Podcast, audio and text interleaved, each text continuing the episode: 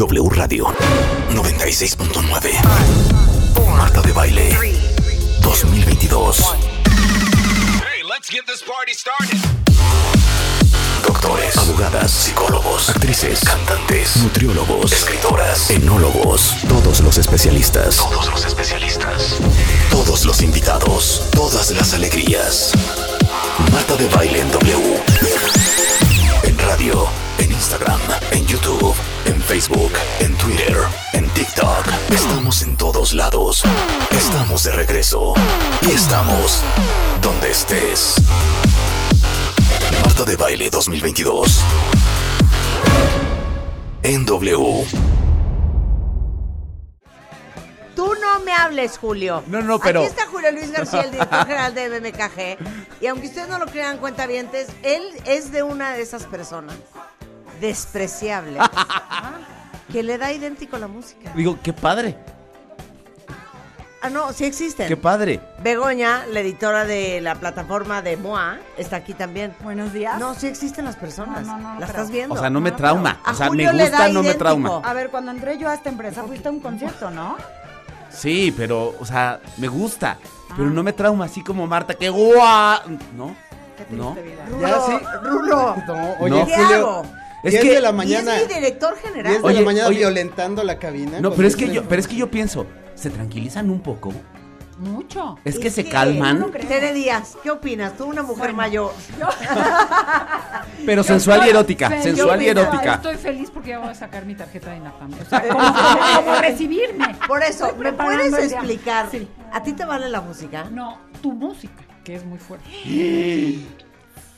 Tan, tan, tan. ¿Por qué? Porque yo a ella no. Ni cómo ayudar Pero aquí. es que- perdón que no oigo no, trova. no, Te pido es- una es- disculpa. Es, que yo no le gusta, Ay, perdón que, miedo. perdón que mocedades no es lo mío. No, no, no, no, quiero decir algo. Sí, es que tienes toda la razón. mocedades no. Tienes toda la razón. Mocedades tampoco es Sí, lo pero mío. tienes toda la razón. Pero a mí me gusta un tipo de música. Aquí entre nos, perdón, le gusta Juan. ¿Qué- ¿Cuál La, música? Ah, claro, la trova. cu- La, la- Pero no porque le guste a Juan te vas a estar salvando de esta mesa. no, de este no, no, No te quieras agarrar Mira, mira, yo, no. yo, yo quiero decir una cosa, yo quiero decir una ¿Sabes cosa, qué? Rulo. No puedo Rulo, explicarme, me callo. Rulo, no estés de barbero. No, es que o sea, no porque, no porque tu jefa esté No, enfrente de ti y le no- digas, a jefa, tu música es la mejor, ¿Qué tu música es lo que rompe. Juan cuando no está. Es que, es No, que no me educaron en esa música. Es que, ¿qué es este no la adquirí. Perdón, mi mamá Por eso, a oía ver, a, a- a- Momento. a- a José José. Tere, Tere, perdón. no puedes aventar una piedra y esconder la mano. No, Que- es- bueno, estuvo a ver, fuerte. Perdón, que Ok. pido perdón. Estuvo fuerte, estuvo ¿Quieres, fuerte. quieres Yo como qui- inspirarte? ¿Qué Sí. pones en tu coche? Bueno, casa? yo eh, ahora tengo un problema. Yo Sí. estoy con un musical que Ajá, es Peter. sí. Entonces oigo todas esas cosas y les voy agarrando y me va gustando. O sea, Peter Yo es de quiero- mi onda porque con es- Peter es de he hablado de música mucho. Sí, Por es de eso, tu onda. Pero tipo qué? No, yo ¿Qué sí. te gusta a ti? Mira, a mí me gusta, por ejemplo, si me voy a poner en inglés, perdón. Ajá. Killing me softly with No, güey, es que esta vieja es una barfa. Bueno, pues, ¿sabes ¿qué qué? te digo? Ok, ¿Qué te ok, digo? nada más les voy a decir una cosa. ¿Qué- qué, si por- no perdón? saben de lo que está hablando Tere, Ay, ay. ¿ok? sí saben. A ver, Eh, está a ver, a hablando ver. de esto. ¿Está mal? Espérate, espérate. Está mal. Me gusta que me digan. Estamos teniendo ¿Está problemas de conexión. está Ahí mal? está.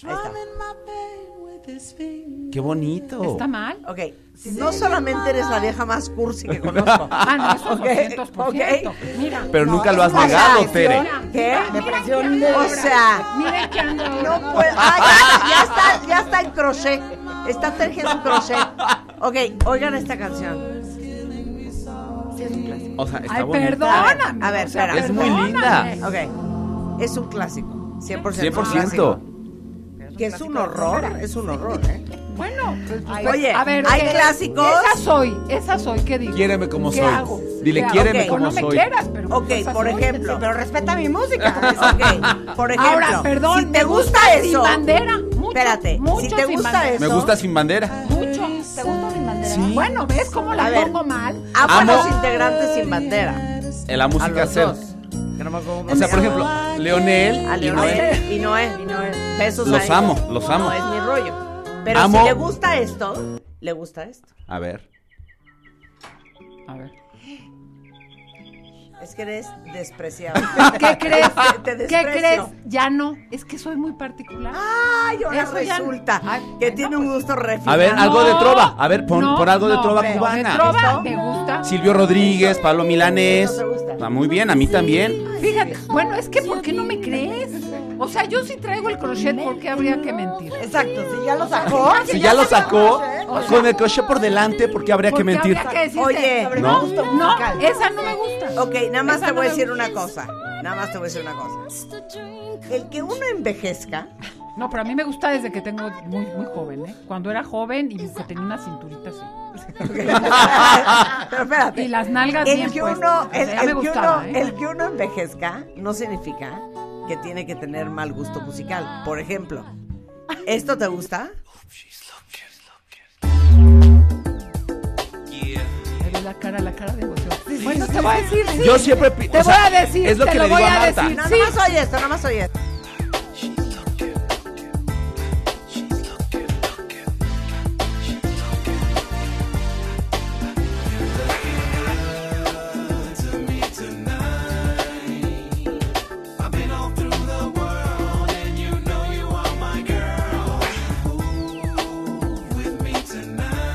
Algo muy Te escucho, fuerte. te Sí. escucho.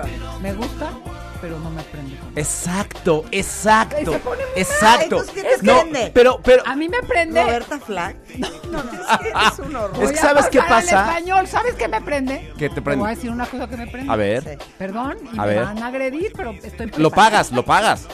Me prende. Ricardo Arjona. No. Eres un horror. No, me zurra No, Arjona. no me dejas ni hablar. La bañera de Fernando Delgado. Me prende mucho. ¿La qué? A ver, ni No sabe ni quién es.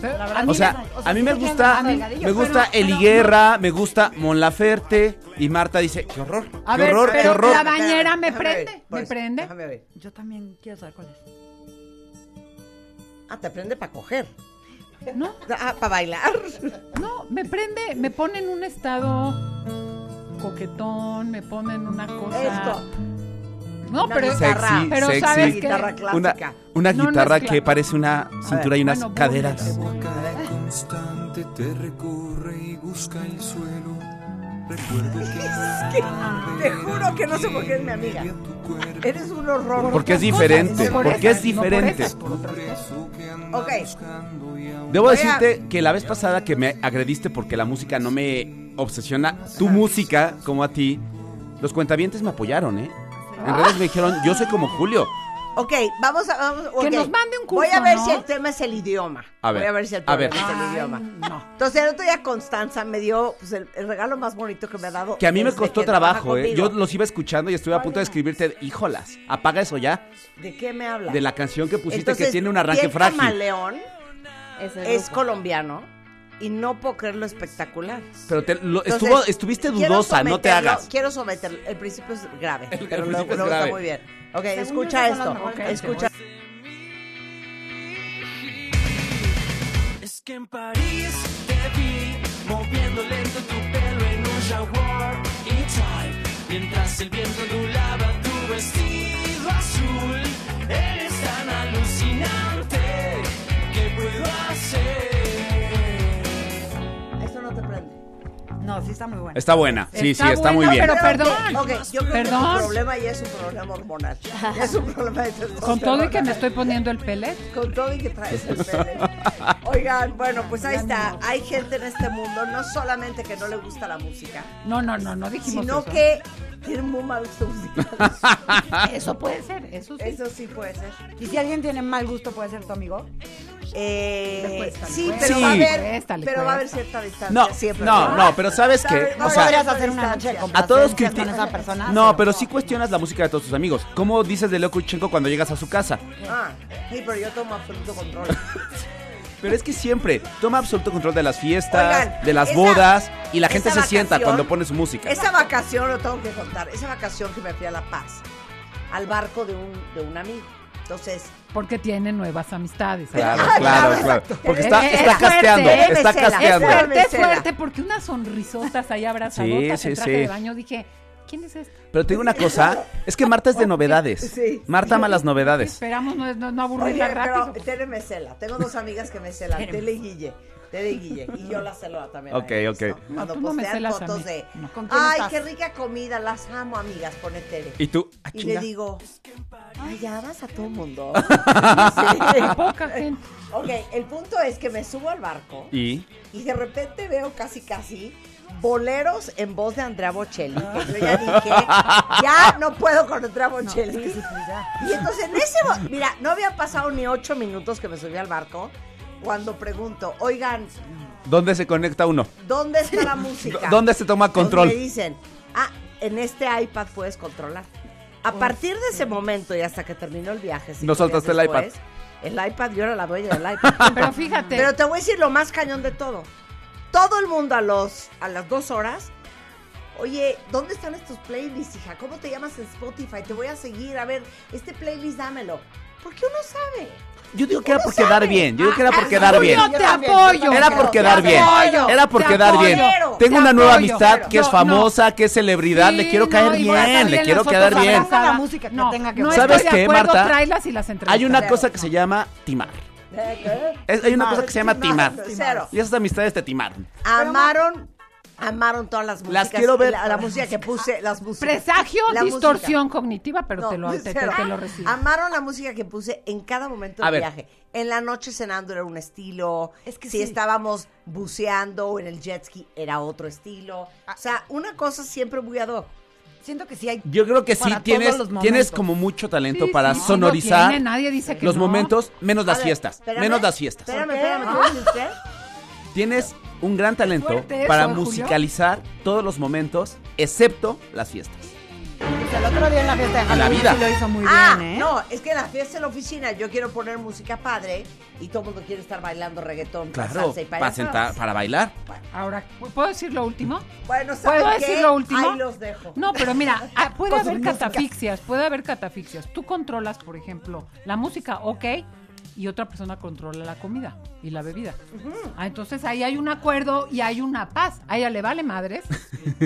y a, voy a decir una cosa. acepta, porque a mí Es que- como no, no. mi amigo Ilan Katz, que el otro día en una cena dice, es que les voy a decir una cosa, lo voy a traer a explicar esas cosas ahora que hay eventos sociales, porque se van a reír mucho, pero decía, es que la gente tiene que entender que hay gente a la que invitas a una fiesta a escuchar, y hay gente que invitas a hablar.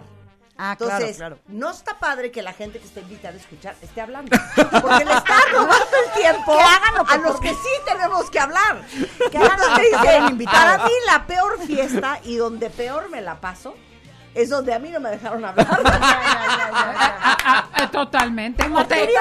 o sabes qué, 100%. cuando me choca que me interrumpan cuando interrumpo. Claro, ¿Por qué? claro, O claro. sea, te estoy interrumpiendo, no me interrumpas. permíteme.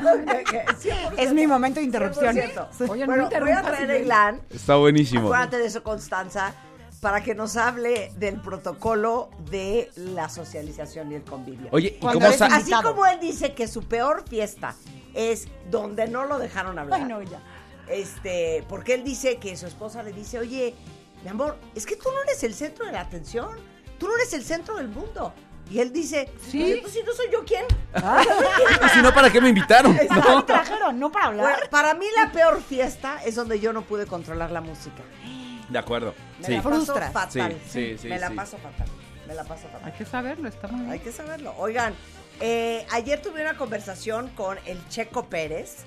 Eh, me imagino, quisiese yo pensar, que no tengo que presentarlo. ¿no? Bueno, todo- yo creo que todo el mundo está trastornado, trastornado. obsesionado. Yo les voy a decir dos cosas. El fin de semana he pasado, cosa que le dije a Checo ayer, antes de la entrevista, pero acabamos de editar la entrevista y esa parte no se oye, pero todo el fin de semana pasé viendo el documental, que si no lo han visto, lo tienen que ver, de la Fórmula 1 en Netflix. Indistintamente si ustedes les gusta la música o no, les gusta Fórmula coches o 1 no. o no, es, es un documental que tienen que ver. Porque es, creo que van en la, no sé en qué temporada voy, en la Sí, quinta temporada, sí, como en la quinta temporada. Una cosa espectacularmente filmado, espectacularmente editado. Entiendes todo. O sea, ¿no? entiendes O todo. sea, cultura general. No, Sí. no, no, entiendes todo, Pero los entiendes chismes, además, las ¿no? riñas, los chismes, Las los riñas. que te diré. Las riñas. O sea, una cosa espeluznante. Y justamente viene una escena de una de las, de las carreras de- del Grand Prix que, que- que corrió el checo, que literal hace un pit stop, o sea, pierde muchísimo tiempo. Cuando vuelve a salir, está en el lugar número 18. Cortea, pues ¿cómo crees que el del Claro. 18 al 1? Claro. termina en primer lugar. No, O sea, no, una no. cosa Es impresionante. de admirarse, Se los juro que véanlo. Y eh, la felicidad es que Checo ahora en Star Plus hicieron un, eh, una serie que se llama Checo, Ay, Mm. qué emoción. eh, que lo sigue en, en- en varios momentos de su carrera. Inclusive la primera temporada termina con Checo en esta Fórmula 1 del 31 de octubre aquí en el Autódromo Hermanos Rodríguez en la Ciudad de México, que termina en tercer lugar, ¿no? y que le pasó lo mismo en los pits que tardó tantito, Eh, ¿no? Sí, se tardó tantito, exacto. Y entonces, bueno, tuvimos una conversación increíble con él, que aparte no se lo pueden perder, pero viene el Gran Premio de Brasil el 13 de noviembre y él va a estrenar eh, un nuevo casco inspirado en Wakanda Forever. Ya saben, eh, porque hizo una colaboración con, con Marvel y Black Panther. Eh, y, y de esto hablamos un poco. Y les voy a decir otra cosa. Bueno, escuchen la conversación y ahorita les platico otra cosa que hablé con Checo. Checo Pérez, segundo piloto mexicano en ganar dos premios de Fórmula 1. ¿Cómo está aguantando Checo Pérez? Platicará con Marta de Baile de sus victorias y su trepidante carrera. Extraordinario el trabajo de Checo Pérez. Oh, Checo is a legend. Sí, absolute animal. Solo por W Radio. Estoy, Checo, enferma de la Fórmula 1. O sea, siento que ya estoy muy especializada y muy profesional. Obviamente te vi el 31 de octubre. Así es que gracias por darnos es- esta entrevista porque hay varias cosas de las cuales quiero hablar contigo que tienen que ver con lo que hablamos nosotros en este programa y en la vida. A ver, tuviste un accidente horrendo en la primera temporada de Fórmula 1 en Mónaco. Y mi pregunta es porque hablamos siempre mucho del miedo y todo el mundo quiere saber cómo no tienes miedo. Y yo creo que no hay ningún otro deporte que produzca más miedo que el tuyo. Mi pregunta es, ¿qué haces con el miedo y cómo te levantas de un accidente y de una desfortuna como esa? Sí, bueno, yo creo que sabemos, ¿no? Desde que empezamos eh, en los go-karts sabemos eh, que hay riesgo, ¿no? Hay riesgo en todas las categorías desde que empiezas en los go-karts, pero es tanta tu pasión que tú siempre, el piloto mentalmente, siempre creemos que a nosotros no nos va a pasar nada, ¿no? Que, que eh, O sea, sí crees que no te va a pasar nada. en el fondo, en el fondo sé que es un, es un deporte de mucho riesgo, em, pero siempre pensamos que, que no nos va a pasar nada, ¿no? Eh, se tienen que juntar muchos factores para que tengas un, un accidente muy fuerte, ¿no? Pero son pocas las carreras donde tienes miedo. Por ejemplo, en, en Suzuka este año, ¿no? Que son carreras donde no ves la visibilidad, la visibilidad es muy poca. Ahí sí, ahí sí tuve miedo, ¿no? Porque te vuelves un pasajero, ¿no? A 300 kilómetros por hora eres un pasajero porque no ves nada. Si en la tele no se ve nada, dentro del coche menos, ¿no? Entonces, son carreras puntuales donde, donde tienes un poco de, de miedo, pero al final es tu pasión y, es- y- y es tanta la adrenalina y las ganas de ganar que, que se te olvida. Ok, entonces ahí te va otra pregunta. De las cuatro victorias que has tenido, Sakir, Azerbaiyán, Mónaco, Singapur, para que veas que sé de lo que estoy hablando, ¿cuál es tu favorita? Que dices, muy bien yo. La verdad, muy bien yo. Para mí, Mónaco, porque ganar Mónaco en... es, siempre es un sueño, ¿no? Como piloto tú quieres correr ahí porque es la, la carrera más importante, la que más historia tiene, eh, te coloca en la historia del deporte en automático. Entonces, tener la oportunidad de correrla ya es, un logro importante, pero ganar esa carrera es, es un sueño que todos los pilotos soñamos con, con algún día poder correr ese, ese gran premio, pero ya ganarlo es algo, es algo muy único.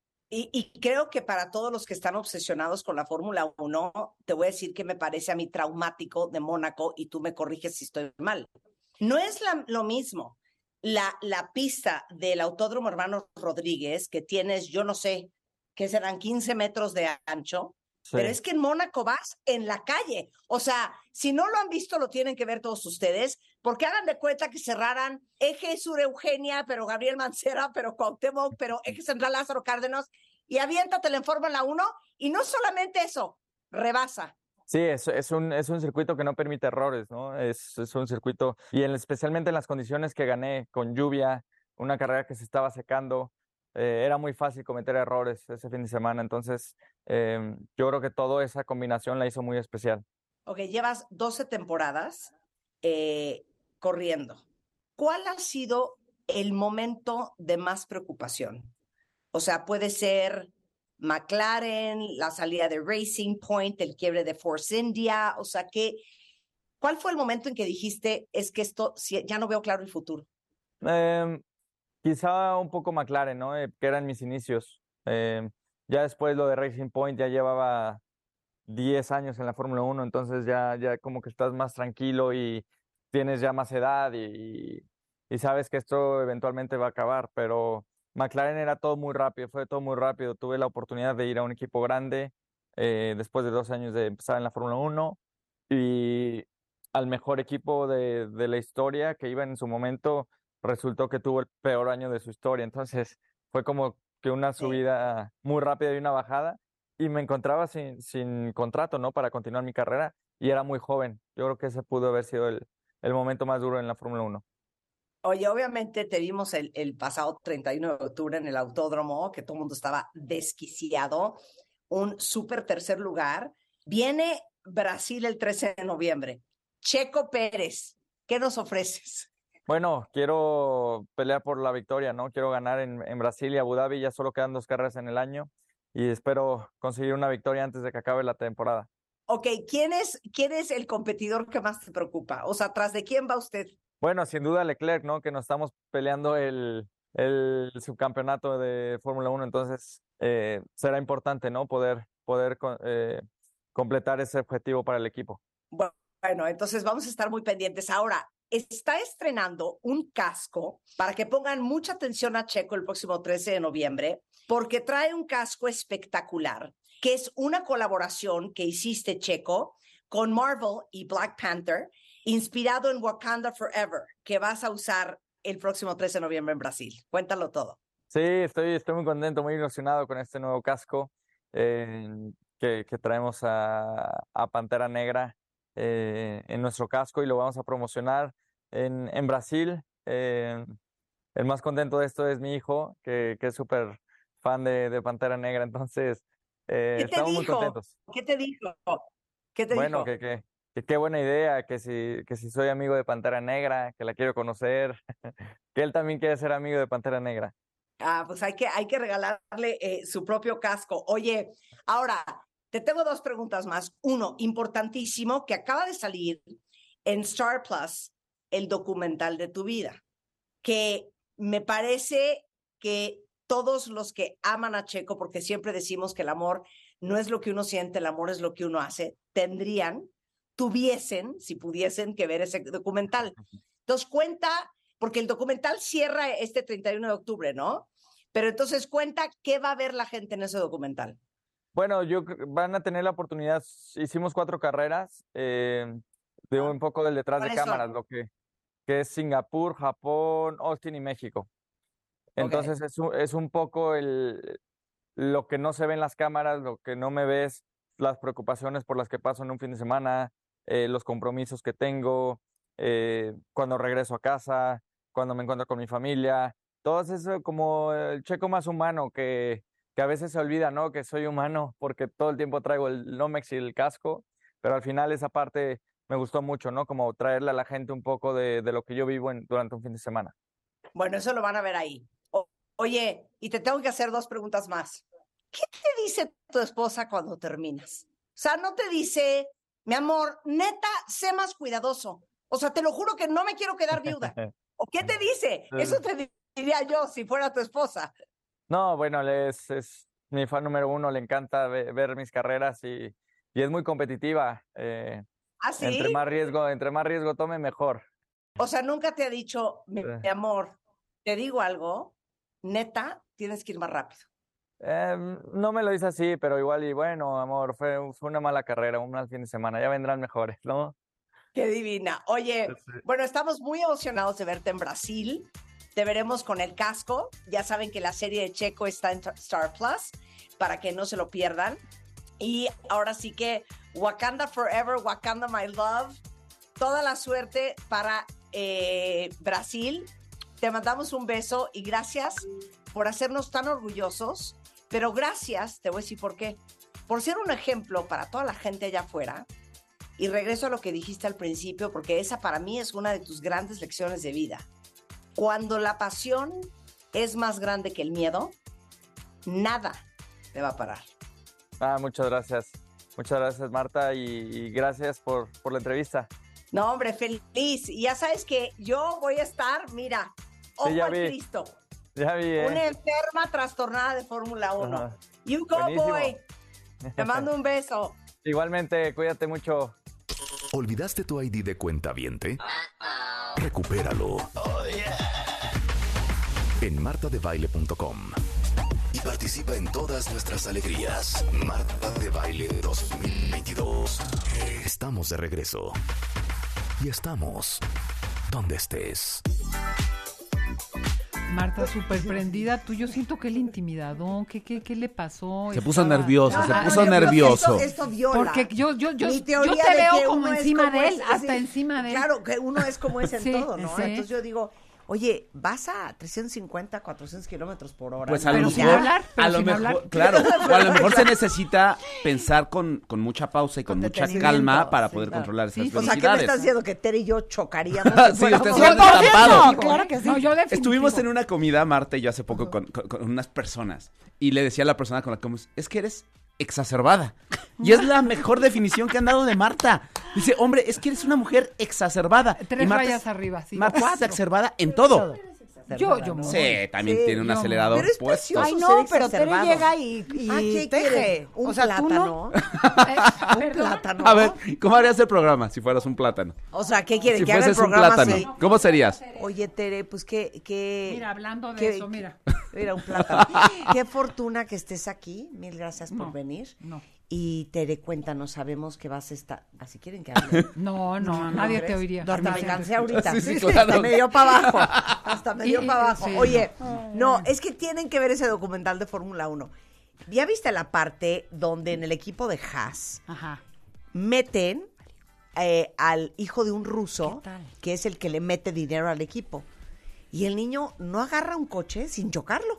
Entonces No. yo decía, oye, le dije a Checo, pero no le han mandado un memo a este niño de que no debe de ser corredor de Fórmula 1. Que Pero no lo claro, como el papá era el que estaba metiendo Claro, la lana, claro, claro, claro. pues ahí estaba. Nadie Y entonces me dice Checo, no, ya, ya, ese cuate ya no está. Y yo, pues bueno. Sí, ya lo sacaron. Se tardaron. Se ve que vas la tercera temporada. O sea, te y lo eso es un juro. spoiler, Ah, amigos. ok, perdón. Spoiler Spoiler, alert, alert. spoiler No, alert. yo ya acabé, Alert. yo ya acabé. O sea, la que sigue es creo que México, Ya México. y ya, ¿no? No, please, sí, véanla. Este, está maravilloso, maravilloso, Aprendes maravilloso. Y te picas en la Fórmula 1. Entonces ya cuando la ves... es Ya como, entiendes ah, un poco más, exacto. claro. Ay, cálmese, expertas. Ya, No, ser también. expertas. Es una telenovela deliciosa. Es una un telenovela drama. de Fórmula 1, Bueno, 100%. la voy a ver, la voy a ver. Como dice Tere, Pero que es cultura cultura general. general. Bueno, oye, este... mm, Cosas que vamos a hacer el día de hoy. Hoy tenemos a Tere Díaz, tenemos a Mario Guerra.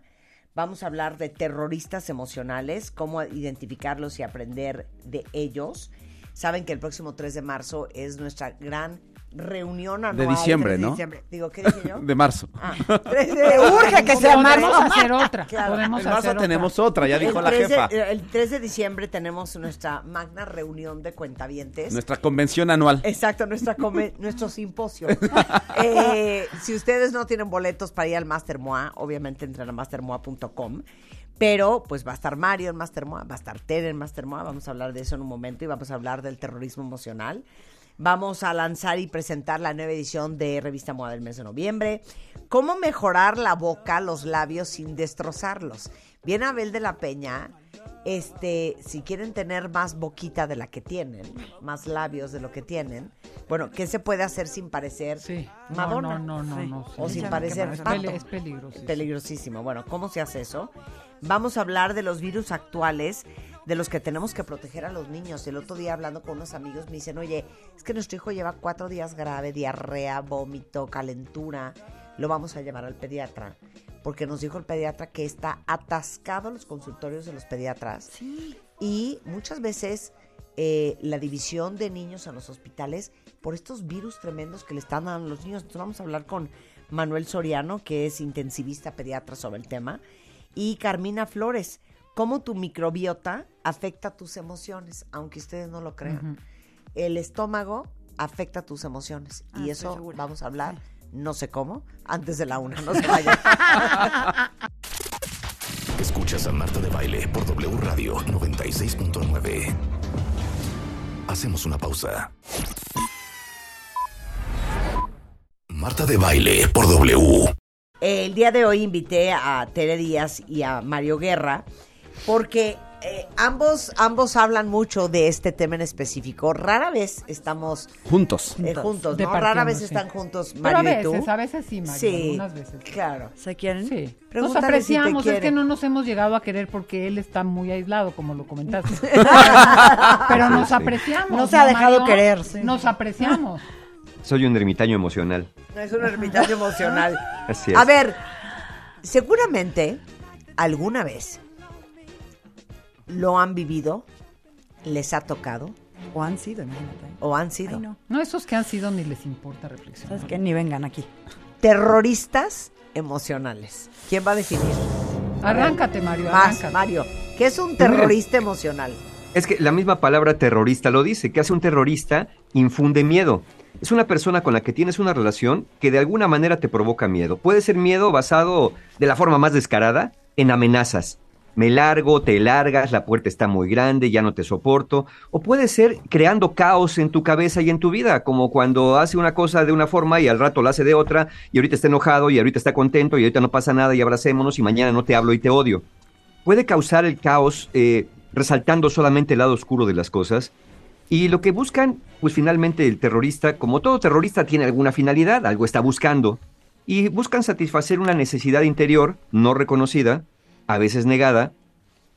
Negada como cuando dicen, yo no necesito que me quieran, con el miedo que me tengan basta. Y ahí dicen, donde lloran está el muerto. Si alguien dice, no necesito que me quieran, pues es que ya más bien renuncia a la idea de ser querido porque ya no sé ni cómo hacerle. Entonces van creando este terror, este caos, porque así de alguna manera no, no, no tienen la intención de alejar a nadie. Tienen primero, tienen sus, eh, sus aterrorizados cautivos para después mantenerlos cautivos para seguirles causando este terror. Como los habitantes de una población, algunos se irán, pero otros tendrán que quedarse ahí porque no se pueden mover y ahí es donde viene esta parte terrorista. Es manipular a través del miedo. Es un espectro, digamos así, de las relaciones tóxicas, esto del terrorismo emocional. Ok, pero a ver, quiero que tanto tú, Mario, como tú, Tere, para medios, eh, digo, para fines eh, didácticos, educativos y explicativos, ¿cuáles son las mejores prácticas o las típicas prácticas de un terrorista emocional? Tipo, Fíjate que, bueno, quiero decir algo agregando a lo que sí, dice sí. Mario. Hay todo eso, pero lo más cañón, y me atrevo a decir perverso, es que hay una estrategia.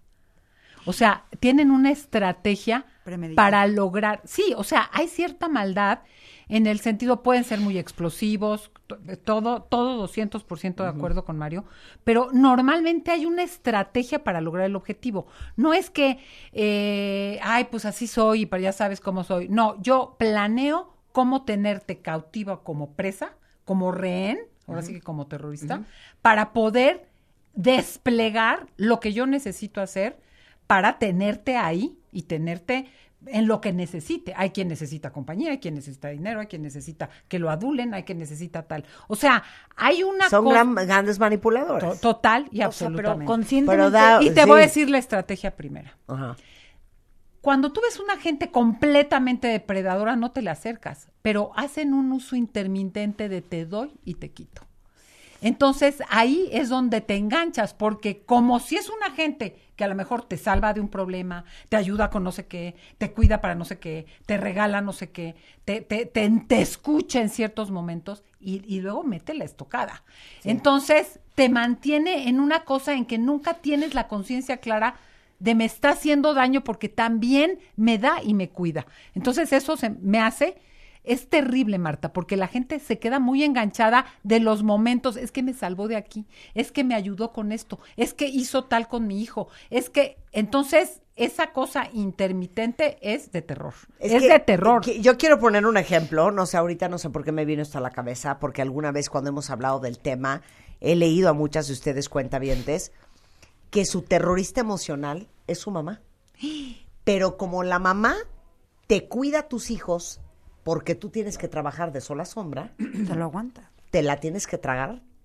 Iba a decir una barbaridad. No, Ay, y no, porque no. tus hijos la quieren. Es muy O sea, temprano. te la tienes que, que tragar completa. y tus sí, hijos la sí. quieren. Entonces y tus hijos eres la quieren. con ellos. Pero entonces, hijo, mi mamá me ayuda con esto, que no es una ayuda fácil, pero todo el día me apuñala por la espalda, Sí. diciéndome horrores y barbaridades. O sutilezas. Te digo Pero que mira, ya, ya deja, ya deja que, que te cuide a los hijos. Sí. Hay otra necesidad más profunda todavía. Necesito que mi mamá me acepte, necesito que mi mamá me reconozca, necesito que mi mamá me quiera. Te quiera. Y entonces como necesito eso, yo Ahí tengo estoy. que aguantar lo que sea, porque el precio de no aguantarlo es ser una hija malagradecida.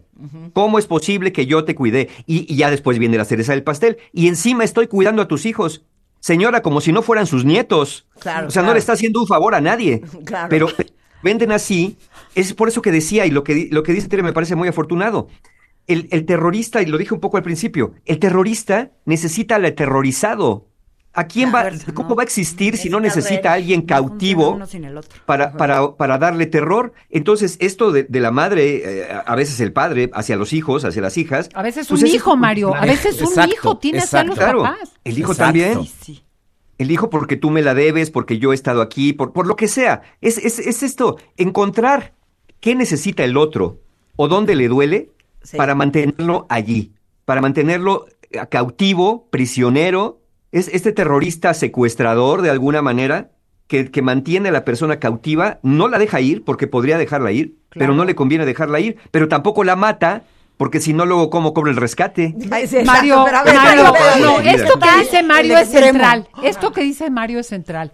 Ellos, eh, eh, la estrategia se, se- se alimenta de otros. Necesitan un, necesitan eh, Una la- víctima. No, Sí, necesitan eso, esa danza. Sí, no es como el paranoide que dice que miedo me están siguiendo. No, necesita ese, eh, ¿cómo se le llama al- al- al- en el teatro que tienes toda tu Al público, a la tienes audiencia. un público porque si no, no hay danza. ¿Me entiendes? Claro. No danzan solos. Su danza es llevarte al baile. Esa es la danza. Claro, pero a ver, quiero que me digas cuáles son los actos, frases, formas de terrorismo emocional. O sea, dame un ejemplo. Imagínate que Tere es tu mujer.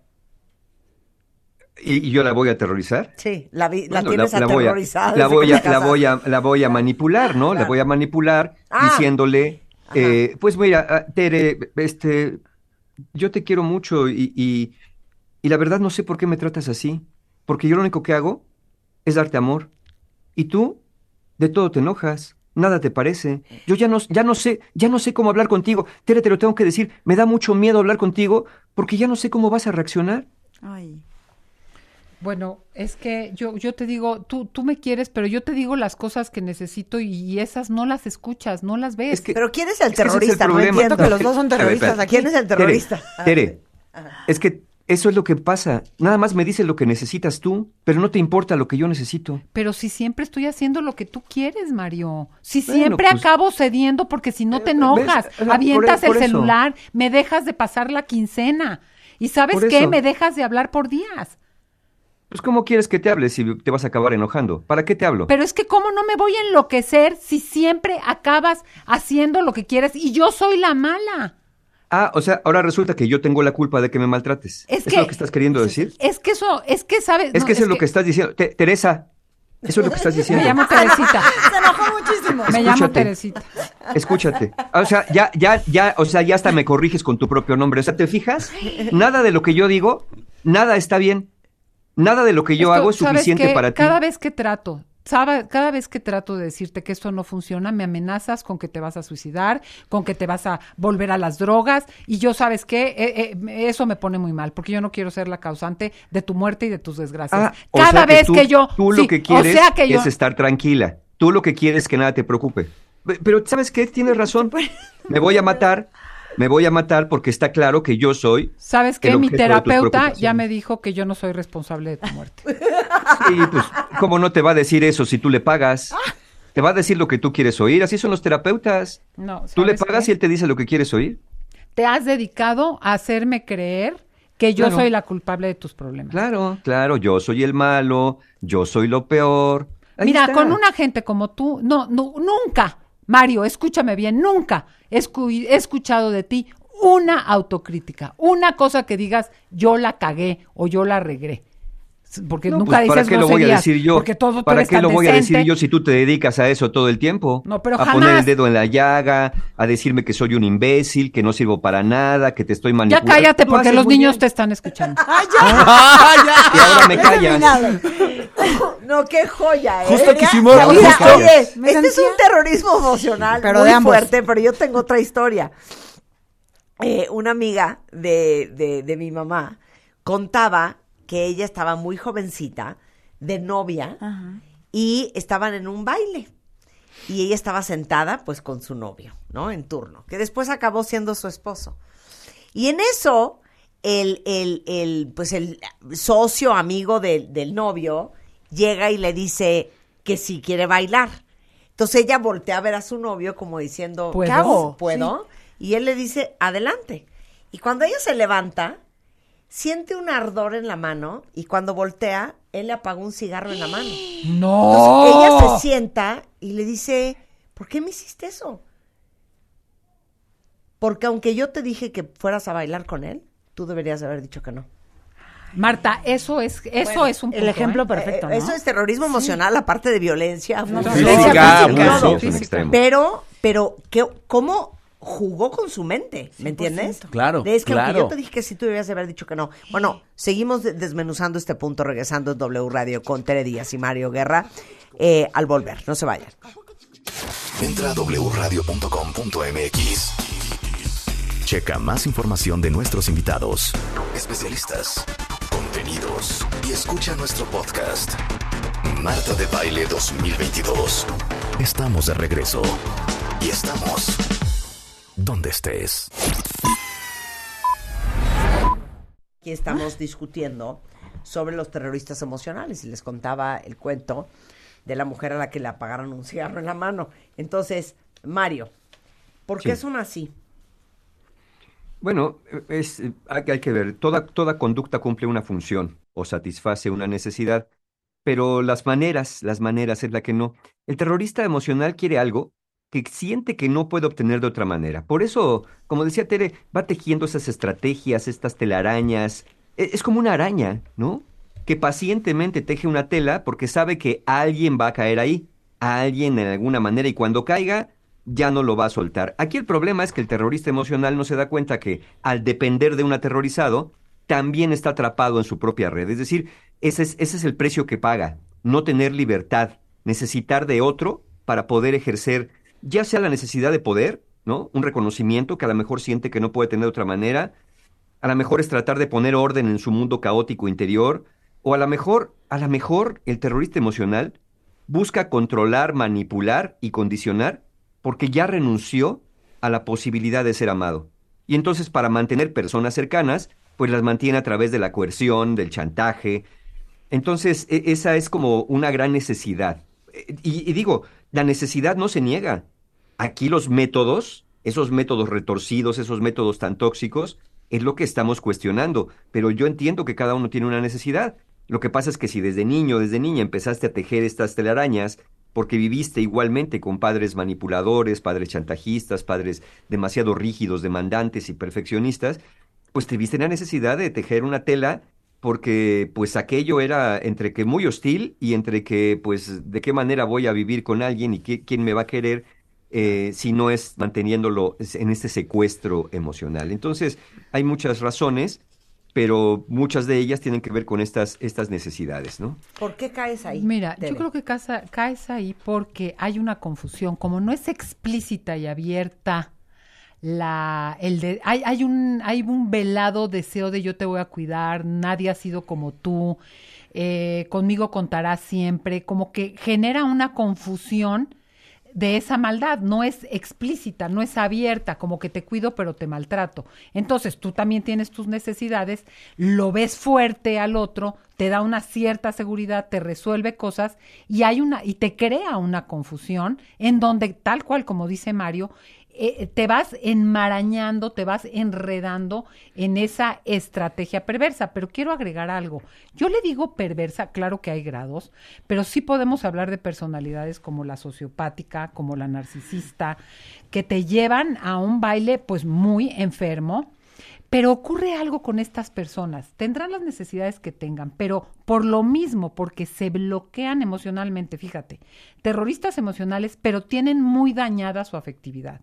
Entonces, son gente que siente poco, que maneja una afectividad muy superficial. Entonces requieren de esa intensidad, porque como no quieren, de verdad no experimentan eh, el sentimiento de amor que implica cuidado, compasión, empatía, tienen que hacer una estrategia de ganar. O sea, lo que les da la satisfacción es sentir que te ganaron, que te atraparon, que te convencieron, que te, que te sometieron, que te tienen atrapado. Eso es lo que les da una experiencia de vitalidad porque no manejan, aunque tienen un discurso de yo te quiero y me lastimas y tacatá y tocotó, no manejan la riqueza que te da la verdadera conexión afectiva en la que puedes salir lastimado, en la que te pueden dejar de querer, en la que puedes perder. Entonces se mantienen en una permanente cosa de yo te gano y yo demuestro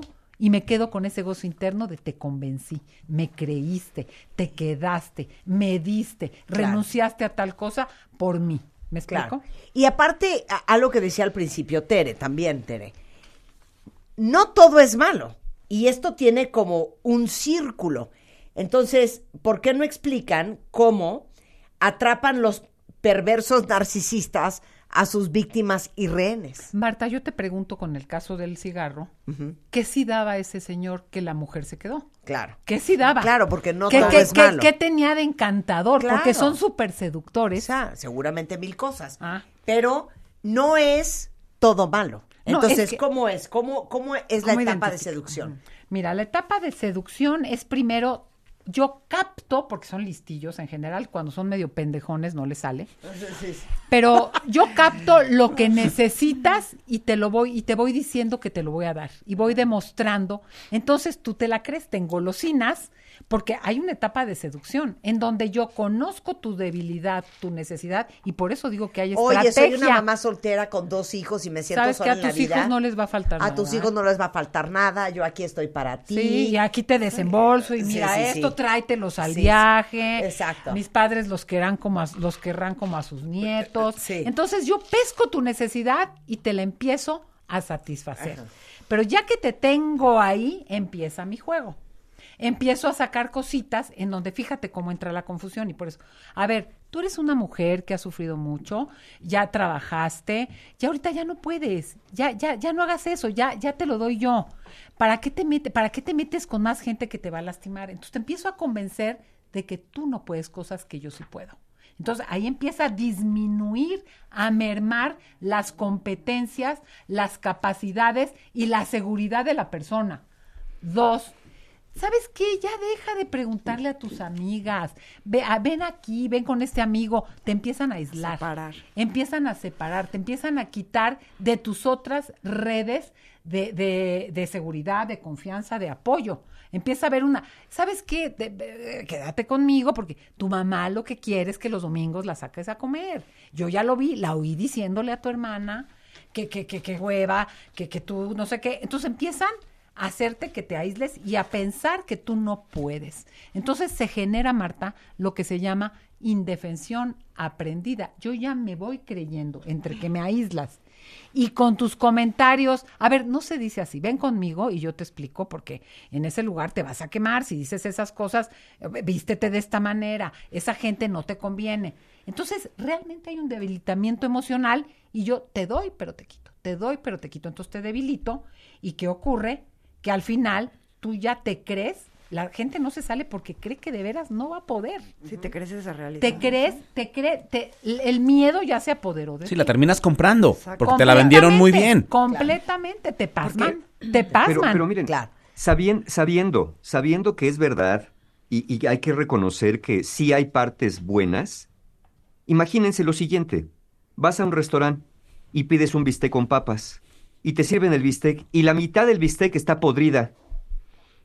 ¿Te comerías ese bistec porque la otra mitad está buena? Cero. No, Cero. no. Es lo mismo. Totalmente. Oye, oye, espérame, espérame. ¡Qué buen ejemplo! Y además estás Pero es pagando que- el bistec completo. Yo ¿no? digo, pero Sí, yo- pero así son tantas relaciones, Mario.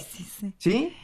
Es- exacto. O sea, ¿por qué, ¿por qué me voy a comer? Es que mira, están buenas las papas, sí, pero ya estuvieron junto al bistec podrido que que hasta una parte tiene hasta gusanos. O sea, Totalmente. ¿por qué te vas a comer? Bueno, me como la parte sana. A ver, no.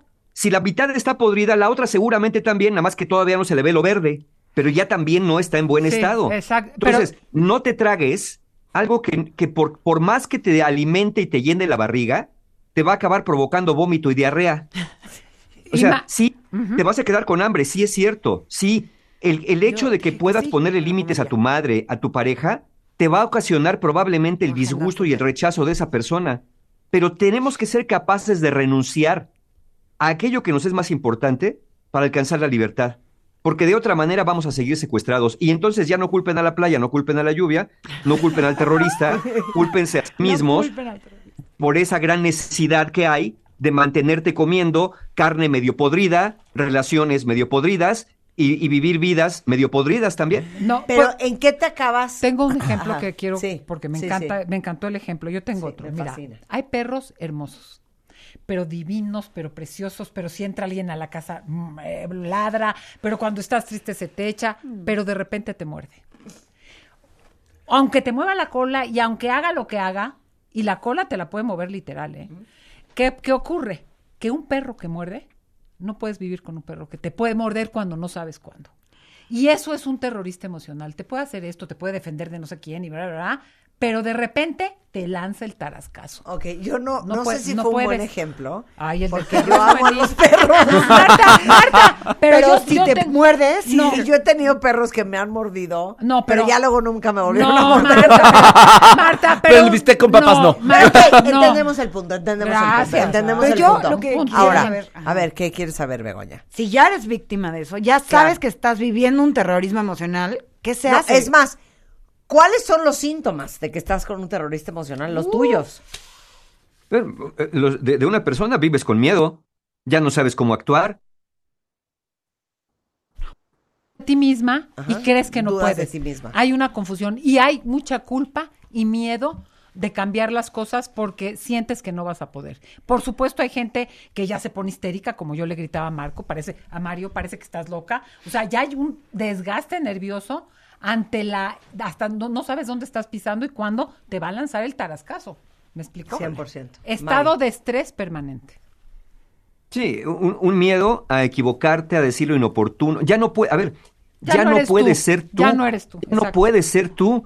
Y, y cuando ya no puedes ser tú y no eres lo que el otro quiere que seas, porque tampoco puedes ser eso. Nunca ya puedes. No sabes ya no sabes quién eres, ya no sabes, empiezas a dudar de ti. Es esta for- otra forma de, manipulación cuando estás en este gaslighting, cuando tú mismo empiezas a dudar de ti, estaré bien, estaré mal, estaré siendo muy quisquilloso, debería, debería tener más paciencia. Ya cuando empiezas a dudar, es, ya empiezas a dudar, me deberé comer la carne, no estaba tan verde, a lo mejor ni me hacía tanto daño, el Estoy hospital estaba cerca. estoy exagerando. exagerando. E- e- Eso ya, ya son síntomas inequívocos de que algo está mal.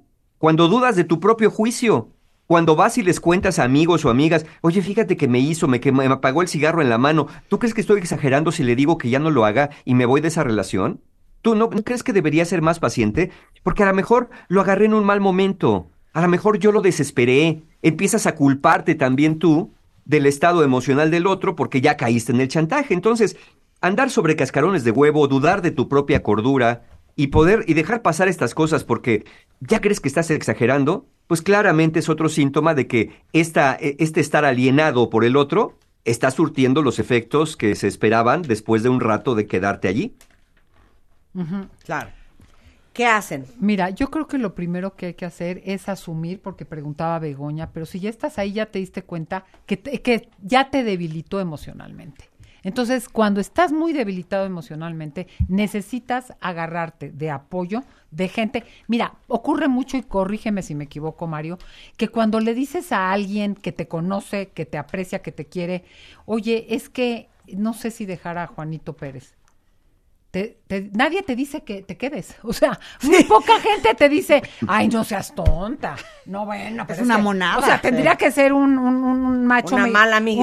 Una cosa, una gente muy que está muy mal también. Porque normalmente todo mundo ya se dio cuenta, menos tú, que te están deshaciendo. Pero necesitas volverte a fortalecer emocionalmente para ir dando pasos, paso a paso. ¿Por qué?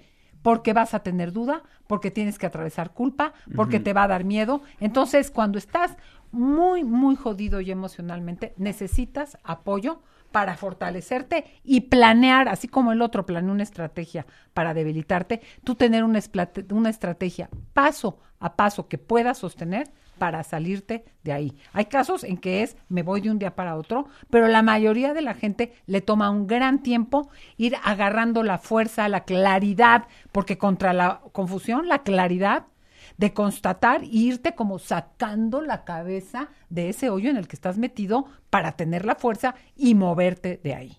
Y esta fuerza que se necesita es de tipo emocional, pero Totalmente. también de tipo económico, Totalmente. ¿no? Porque si, porque yo, he tenido pacientes que no se van porque pues las- les mantienen básicamente de todo a todo. Entonces les digo, mira, no te vas a ir de la noche a la mañana, pero vete fortaleciendo económicamente, ve, ve buscando una manera de autosustentarte para que vayas dependiendo cada vez menos de esta persona que te está chantajeando con eso. Y aquellos que tengan la esperanza, porque siempre vamos hacia allá, de qué tal que un día cambia, qué tal que ahora que pase ya, este, este, ahora que venga el cierre trimestral, ¿Qué, qué tal que para enero ya estamos en la puerta de enero, qué tal que para enero ya es un propósito de no volverme a tratar así, qué tal que sí cambia. Miren, acuérdense lo que decían las puertas del infierno en la Divina Comedia. Pierdan toda esperanza los que crucen por esta puerta. Tratar de que un terrorista emocional deje de serlo es una tarea imposible, porque ni te está pidiendo tu ayuda para dejar de serlo, cuando se la quieres dar acabas más lastimado, y no muestra ningún signo de arrepentimiento, conciencia y remordimiento de lo que hace. Entonces, difícilmente va a ocurrir algo así. Entonces, no te plantees cómo le haré para vivir con un terrorista emocional. La pregunta correcta es, ¿qué te mantiene en una relación con alguien así? ¿A quién beneficia realmente? ¿Cuál es tu necesidad de estar cerca de una persona que siembra terror en tu vida? Y, y hazte la pregunta, ¿será posible que mis más grandes necesidades me hayan hecho entrar en esta espiral codependiente?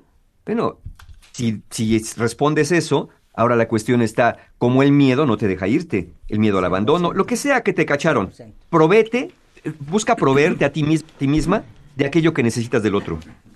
Y cuando 100%. tengas esa capacidad, tendrás menos necesidad. 100%. Y eso, eso aplica no solamente con los terroristas emocionales, aplica con todo. Con todo el mundo que tú crees que te tiene que dar eh, el alimento emocional que tú te mereces y que no, no, no, no lo obtienes. Hay un momento en donde uno tiene que dárselo a uno mismo. Mario, ¿tienes algún curso? Sí, claramente, Marta. Mira, tenemos este fin de semana, precisamente, tenemos el taller de inteligencia y autorregulación emocional, Libera tu mente, que es el sábado. Y al otro día tenemos en modalidad presencial, porque el anterior es online, el taller de los hombres de tu vida, que es un taller para mujeres, precisamente para que dejen de estar en posiciones ni de sumisión ni de dominancia, para que tengan un mayor equilibrio. Y yo creo que el de, el de, el de inteligencia emocional y autorregulación emocional también es un básico, porque de otra manera, si no podemos tener un conocimiento de nuestras emociones, difícilmente vamos a poder manejarlas. Eso lo encuentran también, como siempre, en la página de encuentrohumano.com. La semana que entra tenemos el poder del perdón. ¿Cuántas personas no se quedan por culpa en una mala relación? Porque no son capaces de autoperdonarse los errores que pueden haber cometido. Bueno, ese lo tenemos la siguiente semana. Tenemos también abiertos talleres en diciembre. Todos los talleres, todas las, promociones que tenemos para ustedes. Y tenemos ahorita una promoción. Todos los talleres de noviembre tienen un descuento del 20% con el cupón Mejor20. Si entran a encuentrohumano.com, ponen talleres en su carrito de compra y al momento de pagar ponen el cupón Mejor20, van a tener 20% de descuento. Entren a encuentrohumano.com porque esta promoción además está vigente hasta mañana. Perfecto. Mil gracias, Mario. Tere, Muchas gracias. cursos 30 en, de terapia noviembre, montaña. 30 de noviembre, masterclass de cómo generar bienestar emocional. Inscríbete 30 de noviembre.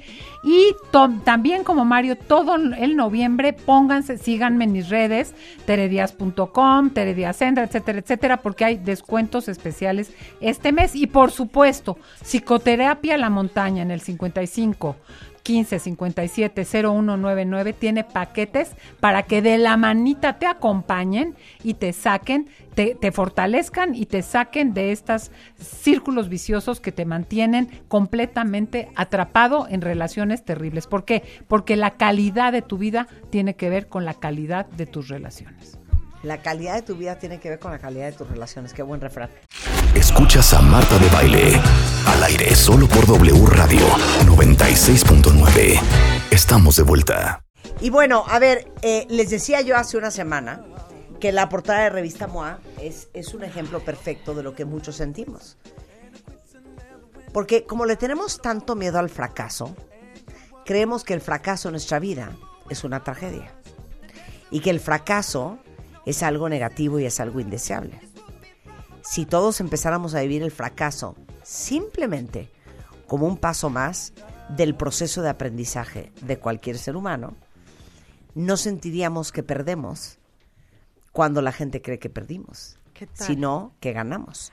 Porque bien decía Mariano Barragán hace muchos años, no importa que pierdas, siempre y cuando no pierdas la Puedes lección. perderlo todo siempre Es- que no pierdas la perder- lección. Siempre que no pierdas la lección.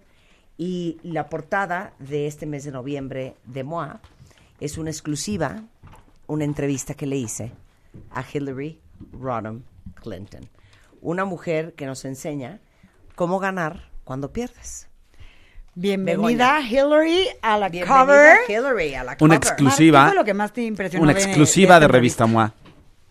Yo les voy a decir, porque qué bueno que me preguntas eso, porque me lo preguntan mucho. Ajá, ¿Qué onda con estas entrevistas, no? ajá. o una Michelle Obama, o una Hillary Clinton, Lady o Gaga. una Lady Gaga, Ryan este, este Reynolds. perfil de gente, ¿no?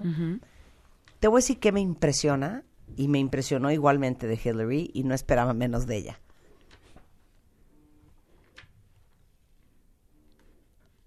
Hay mucha gente en este mundo que no sabe dar una entrevista. El arte de hacer una entrevista es, es de dos vías. Es una- Totalmente. Es el baile. arte de entrevistar a alguien, pero es el arte de dar una entrevista. Yo siempre he dicho que sabes quién da muy buenas entrevistas, Eugenio Derbez, por ejemplo. Es un cuate muy inteligente, con muchas tablas, este, sabe hablar muy bien, Mucho vocabulario. sabe, eh, exacto, mucho vocabulario, sabe dar una entrevista. Hillary Clinton y Chelsea, porque estaban las dos cuando hablé con ellas, saben dar una entrevista. Entonces son amables, alegres, Súper te dan el tema, te dan carnita, te dan la nota, porque hay entrevistas que hace cuenta que abrieras una llave de agua Y se dejan Sí, ir. sí, sí, y no, salen y no dos para. gotas, güey, y dices, es que ¿qué hago? ¿cómo continúo? Pero es ¿Cómo que- continúo llenando este cacharrito si no hay agua? No, claro. Y Hillary, impresionante, encantadora, eh, eh, Inteligentísima. inteligentísima, súper capaz. Y hablamos... Chelsea. eh, Chelsea también, es una chava súper preparada. Te das cuenta, pues, el nivel. Claro, claro. Entonces, la entrevista eh, que hice a Hillary y a Chelsea está en el artículo central de Revista MOA este mes. Y aparte, ¿qué más hay? Y aparte, traemos, justamente ahora que se fue Tere, un super tema de antes de empezar a datear, encontrar los red flags antes de empezar una relación. Sí. Eso, para que no vengan luego a llorar, el artículo se llama Amiga, date cuenta. Amiga, date cuenta. Por favor. Sí. También la jefa entrevistó a John Legend. Ah, sí, claro. Una par- un, bueno, super artistazo, eh, que además venía saliendo de, de los Grammys. Y para el Sube Godines hablamos sobre esta parte del safe place, de cómo eh, encontrar pues las red flags también de, de la parte de acoso laboral que ahora está tan, tan importante. Pero, pues ya viene el mundial, Marta. Claro. ¿Estás preparada? Estoy preparadísima, ¿Sí? tengo mucha ilusión. Siento que sí. Sí, ay, bueno, ¿cómo crees? Porque yo no entiendo Yo nada. veo todos los partidos. Ah, no entiendo nada, yo tampoco. Cero entiendo nada. Todos los partidos, y aparte, todos los partidos los van a poder oír en W Radio, ¿eh? By the way. 100%. Todos, todos, todos. Entonces traemos Pero un- yo tampoco entiendo nada. Pero me da idéntico. Por eso es importante. Pero yo veo todos los partidos del mundial. Hasta casi, casi Camerún. Contra Ghana. Contra Ghana. Ese No también va al. Mundial Camerún. Ese también lo veo. ¿Qué? Entonces, a todas Sí. esas personas que no tienen ni idea del mundial, esta es su guía para empezar. Es un entrenamiento entre- completo ¿Cómo para que se vuelvan a la gente que no expertos. sabe Villamelón, mundial? Villamelones. Yo Para soy todos una los- Villamelona 100%. absoluta. Oye, y aquí está sentado con nosotros Abel de la Peña y traemos un lo que nadie te dice de ponerte implantes.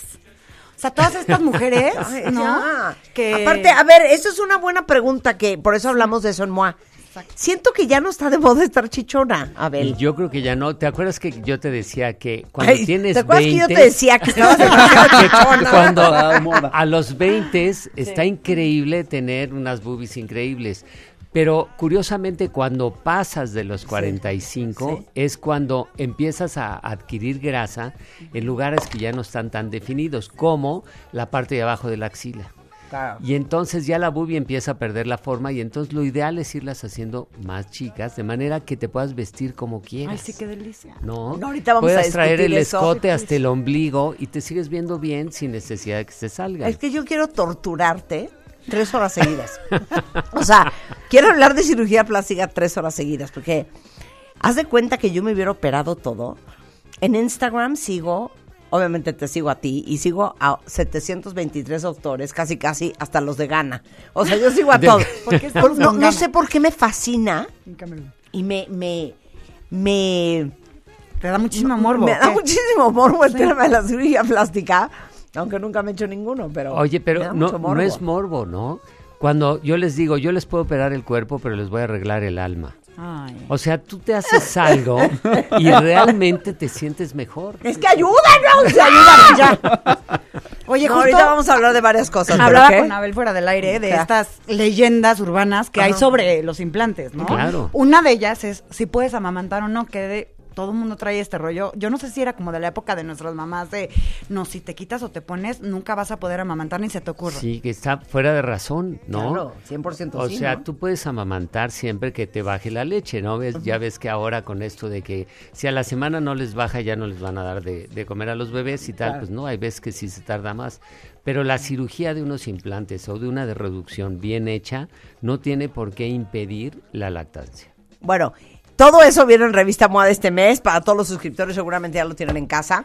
Si no son suscriptores, suscríbanse en revistamoa.com. Digo, Bego y todo el equipo hace una gran chamba todas las, todos los meses para, para hacer una revista que sea súper interesante, pero súper divertida, con contenido increíble y vale mucho la pena que lean a Hillary Clinton porque es un ejemplo de cómo esta mujer le dio vuelta a su vida, o sea, de lo que vivió con su marido. ¿no? Que nadie creía que se sobreponía a eso. Ya, se y que no haya dejado construyó. el matrimonio. Bueno, eso es parte de lo que van a leer. Cuando yo le pregunto, oye, eh, ¿cuál ha sido la decisión más difícil que has tomado? Y me dijo quedarme en mi matrimonio.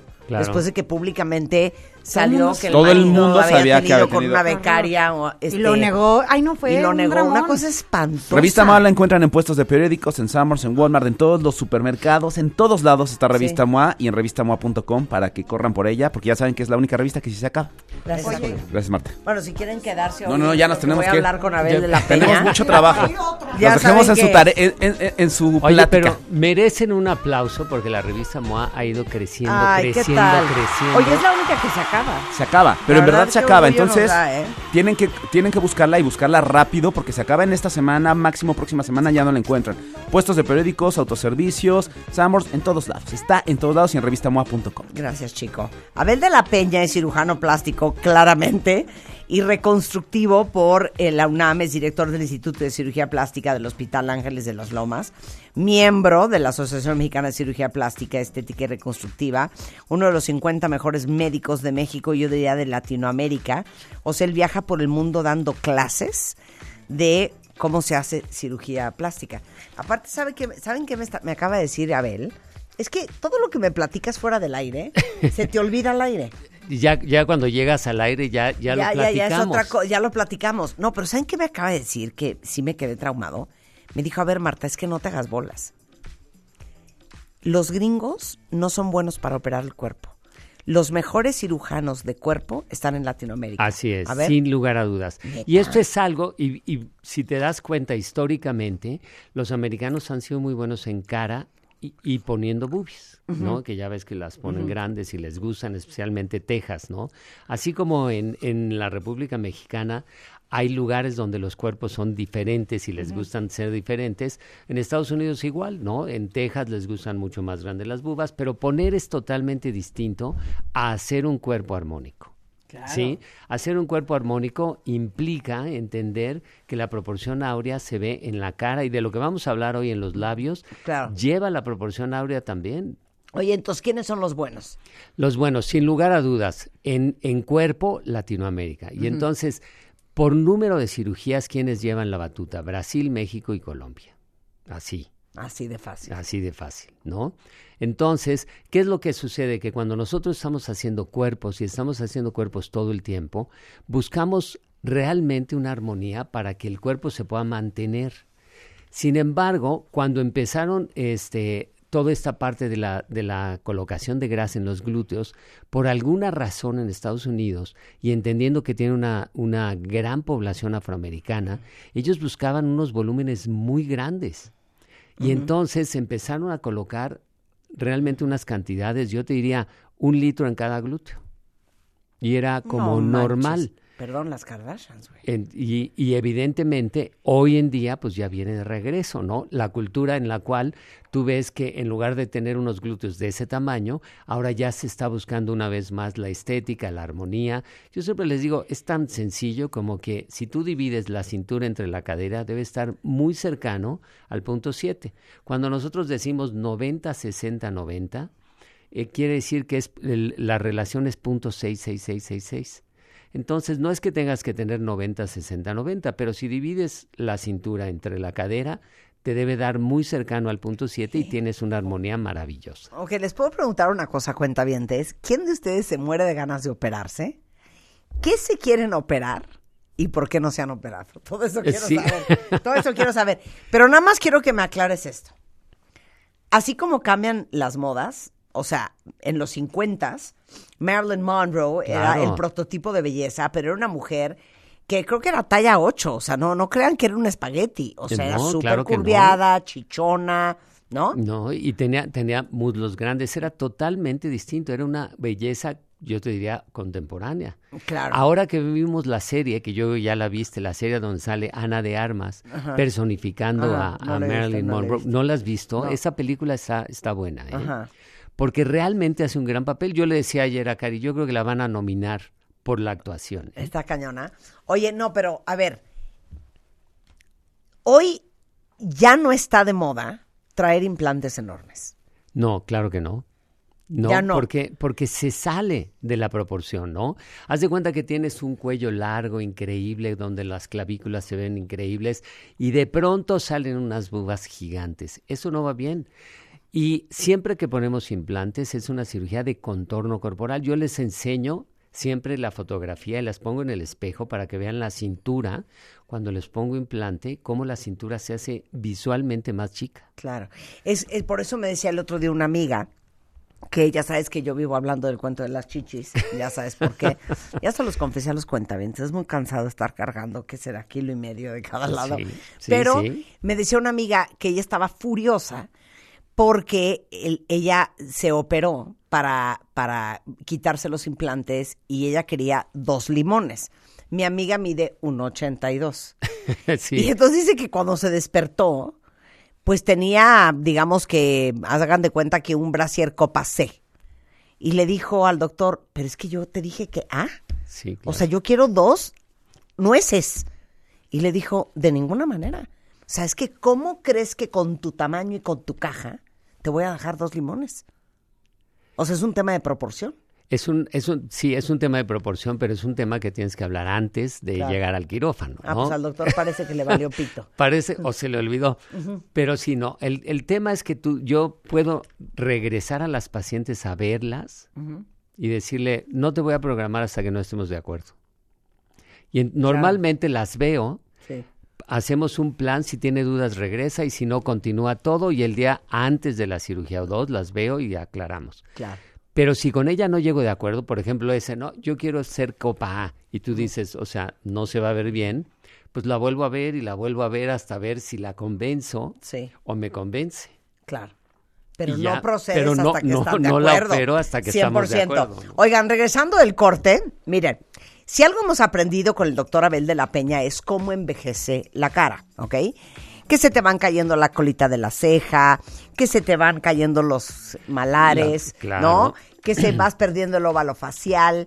Y otra tristeza es que, si se fijan, es muy raro ver una mujer de 70, 75 años, tu mamá, tu abuela, con una trompa de Angelina Jolie.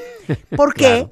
Porque parte de lo que envejece son los labios. Y los labios envejecen porque se consumen y porque se hacen tristes. Entonces vamos a hablar de cómo mejorar los labios sin parecer boca de pato al regresar. No se vayan.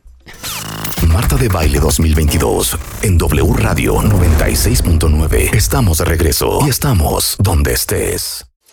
Oigan, nos estamos muriendo de risa con el doctor Abel de la Peña, es el director del Instituto de Cirugía Plástica del Hospital Ángeles de las Lomas, uno de los cirujanos plásticos más respetados y más exitosos en México, Latinoamérica, y maestro para muchos otros a nivel mundial. Y les estaba yo preguntando que, que se quisiesen operar y por qué no se han operado, ¿no? Y entonces Elizabeth dice, yo me haré una lipectomía o una rinoplastía no me opero por una razón muy sencilla, no tengo dinero. Yo, yo iba a pensar que ustedes me iban a decir que no se operan porque les da miedo. Pero veo Pero que no. miedo aquí ninguna cuenta bien te tiene, ¿eh? Les digo una cosa, los que de verdad se quieren operar, busquen al doctor Abel de la Peña, porque aparte de ser un súper, súper cirujano, es una gran persona y, y yo sé que siempre ayudas. Siempre ayudamos. Siempre. Tenemos también un programa para redes, ¿no? Cuando vemos pacientes que son muy buenas candidatas para demostrar un procedimiento, entonces las ponemos en las redes y eso hace que sea mucho más accesible. Claro, ¿no? a mí, o sea, 100%. Oye, oye, ¿te puedo postear? Claro. Digo, te tapo tu carita, pero que se te vea tu cuerpito, lo que te hice, y ya, y te va a costar mucho menos. Y claro. Por mí, paseame en la Alameda. De- O sea, si eso va, va a eh, eh, embaratecer la, la operación, adelante. Siempre les va a ayudar, pero hablábamos de... No, me impresiona que nadie tiene miedo, o sea, no entiendo. No, no, en términos generales, fíjate, hay un estudio que hicieron en Dinamarca y luego lo hicieron en Suecia y le preguntaron a toda la gente, y si tú me preguntas, por ejemplo, yo cuando he estado en Suecia, pues es de las razas más bonitas que hay. Tú vas en la calle y tú ves mujeres de 20, de 30, de 50, La del de Oxxo 70. es un cuero. Y la de, sí, y tú dices, de 10, 8 son muy guapas. Sí. ¿No? Y entonces les preguntaron, oye, ¿tú te harías algún procedimiento cosmético? El 80% dijo que sí. 80%, Bueno, ¿eh? está contento con su cuerpo. Sí, no, no, todo el mundo puede mejorar, ¿no? A mí me da una gracia cuando me dicen, ay, claro, Marta, te quedó muy bien la liposucción. o, oye, Marta, ya no te pongas Botox. O, oye, se te ven los labios súper grandes. ¿Quién te inyectó? Ok. Ojalá que yo tuviera el valor, porque De- ya de me hubiera operado Abel de la Peña todo. Ya me hubiera jalado la panza, ya, ya traería en vez de las chichis que tengo naturales, porque no tienen implantes, dos limones, ¿no? Eh, ¿Qué más me hubiera hecho? Ya me hubiera jalado el cuello, las cejas, o sea, no saben todo lo que ya me hubiera hecho. Me da pavor. Por eso ya quedamos que vamos a hacer un programa. Yo no, vamos Una a hacer un programa. Mira, tengo que empezar a tomar un ansiolítico como seis meses para poder hacer, tomar esa decisión, porque me, me- me moriría del terror. No, ya, ya hablé con, con mi instrumentista. Le dije, el día que ah, operemos a Marta, te vas a tener que ir a su casa. A, Y va a estar ahí a vivir. dos meses. ¿No? Y Hasta ya- que yo salga hasta adelante. que ya esté ya feliz, ya esté viajando y ya esté en Nueva York y lo Claro. que sea, entonces ya te regresas. Claro, y todas mis amigas que se han operado me dicen, pero ¿por qué te da miedo, hija? Ya, quítate la cangurera, Ya, ya saben esa cosita que se le hace, a, a- se nos hace las que tuvimos bebés abajo del ombligo y entonces se mueren de risa de que a mí me dé tanto pánico. Y la, pero claro, bueno, eso es ser consciente Deberíamos también. hablar ¿eh? un día de eso. Sí, yo creo Te que. voy a decir de qué. Ya pon tú que no te mueras. Sí, no, no, no pon tú no, porque de esto pues nadie se muere, en bueno, es principio, que- ¿no? Bueno, no, lo, no me consta, Rick. Pero bueno, pon tú que no te mueres, ¿no? Porque estaría yo en las mejores manos que son las tuyas. Y aparte eres mi amigo y te quiero y confío en ti. Pon tú que ya no pasó nada. Pon tú que no tuvimos un malfunction. Deberíamos hablar de que emocionalmente hay que estar preparado. Así es. ¿No, ¿no sientes eso? Y hay, hay varias cosas, ¿no? Eh, tenemos la dismorfia corporal, por ejemplo, en muchas pacientes que no solamente no tienen miedo, sino ellas se cambiarían todo, pero siempre me dicen, bueno, Abel, ¿y cómo puedes diagnosticar a alguien con dismorfia corporal, ¿no? Que se está operando, operando. Le digo, la, el primer dato es que se quiere operar varias veces, pero lo mismo. ¿Me entiendes? Ah. Yo tengo pacientes Michael que llegan... Jackson tenía dismorfia. de- sí, tenía dismorfia. Siento que Madonna tiene dismorfia grave ya. no, pero, no, pero más la parte emocional de enfrentarte a un cambio. a un ¿no? cambio. Ese es y te digo algo, importantísimo. I don't handle change well. O sea, si, si cuando me cambiaron el celular de BlackBerry a iPhone, haz de cuenta que me estaban quitando un hijo. O sea, yo no manejo el cambio bien. De- Siento que hay gente que no sabe manejar el cambio. Yo soy claro, una de ellas. y que sobre todo si no estás preparada para ver cómo te vas a ver, Claro. ¿no? Algo que pasa mucho en todos los liftings que nosotros hacemos, que por eso yo ya no les llamo liftings. Como hago todo el procedimiento con láser, le puse el nombre de láser y le digo, tú te vas a ver igual, solamente que la gente te va a decir, ay, adelgazaste, mira qué bien te ves, tal, tal, tal. Y hoy por hoy les digo, mi mejor piropo es que andan en la calle y nadie les dice qué te hiciste. Todo el mundo le dice, ay, qué bien te ves. Y yo creo que esa es una manera de, de enfrentarlo muy bien, ¿no? Claro. Mira, Ya- aquí dice una cuenta bien de que le encantaría ponerse implantes. Claro. Que tiene fibroadenomas desde los 15 años, pero no sé qué tan viable sea. No, no pasa No absolutamente pasa nada. absolutamente nada. Fibroadenomas- Pero ¿Quién se quiere poner implantes? Claro, las que no tienen tú porque has tenido toda la vida. es que tener dos limones debe de ser la cosa más preciosa. O sea, puedes correr por la pradera como un borreguillo libre. puedes andar con un escote hasta el ombligo y te ves espectacular. Y es lo que les digo yo a Y todos. yo a la, a la vuelta de cambios, me- o sea, si yo me pongo un escote hasta el ombligo, Sí, claro, se van a pensar salen. que ya cambié de profesión. De- y sí es cierto, por eso yo les digo, hay que hacerlo de manera armónica, Sí. que puedas vestirte bien, ¿no? Porque a veces llegan y me piden más y le digo, bueno, hay que tomar en cuenta que aquí sí hay invierno, que si vas a tener ese volumen más el suéter y más el abrigo, pues vas a parecer refrigerador. Entonces, tratar de, de buscar la armonía entre la posición de la mama y cómo está el abdomen, Sí, ¿no? claro. Para que realmente se vea bien. Claro. Y ahí es donde yo me siento con ellas y les digo, bueno, y fíjate, una cosa que siempre hacemos, Sí. ¿cuál es el volumen que tienes hoy? Y ya les digo, haz de cuenta, tienes 400. Y les empiezo a poner ya el resultado final con una camiseta. Y entonces dicen, ah, ok, así me gusta. Si de repente me dicen, bueno, a ver, otra más grande y otra más grande, y le digo, claro, aquí estás con camiseta y en ropa interior. ¿Qué pasa si, si arriba de esto te vas a poner un suéter o una chamarra y de esta manera, pues entonces te vas a ver mucho más grande? Claro, Y entonces ahí ya llegamos al punto que realmente se vea bien. claro. Ahora, cero íbamos a hablar de esto. ¿Qué? Vamos a hablar de la boca. que les decía antes del corte que cuando han visto ustedes a una abuelita con la boca de Angelina Jolie. Claro. A ver, paz, como hilo de media. Ahí les va. Lo primero que tenemos que entender es que, en mi entender, la boca es una de las áreas más sensuales de la cara, 100%. ¿no? O sea, ¿Estás si yo no tuviera los labios que tengo, Claro, así me muera, me inyectaría. te- claro. Porque para mí parte de la belleza es tener una boca grande. No, la, la boca es de veras, de la, de la cara es las partes más sensual junto con los ojos, obviamente la mirada y todo esto, pero la boca per se es un elemento sensual de la cara que ocupa menos del 0.5% de la superficie corporal. Pero aún así debemos de entender, la boca anatómicamente debe tener una forma padre. Debe tener lo que nosotros llamamos el arco de Cupido, que es la porción central del labio que está enmarcada por dos columnas que en la gente joven siempre se ve. Sí. Se llama arco de Cupido porque parece el arco que traía Cupido, el dios sí, del amor erótico, ¿no? De los romanos. Entonces, ¿qué es lo que tenemos que hacer? Bueno, nosotros debemos de mantener esta forma de labio siempre. Conforme pasa la edad, se va perdiendo el arco de Cupido y la boca se va haciendo redonda. Y entonces, antes de decirles, oye, vamos a ponerte volumen en el labio rojo, haciendo que el labio blanco va de la nariz al, al borde de la mucosa, ¿no? Entonces, conforme pasa el tiempo, pasan dos cosas que la gente no está acostumbrada a ver, Marta. ¿Qué? El labio se va el labio blanco se va haciendo más largo. ¿Pero cuál es el blanco? No entendí. Esta parte de aquí, donde Ah, yo en- tengo ah, el claro, bigote Entre la nariz y la y boca. la boca. Pero eh, te cortan la nariz y te suben el labio, ¿no? Así es, pero hay muy poca gente que llegue y me lo pida. Y mira que nosotros posteamos mucho en Instagram para que la gente vea que una parte importantísima es la armonía entre la nariz, el labio y el mentón. Hay gente que le digo, te voy a inyectar el mentón y toda la gente te va a empezar a decir que te inyectaste los labios.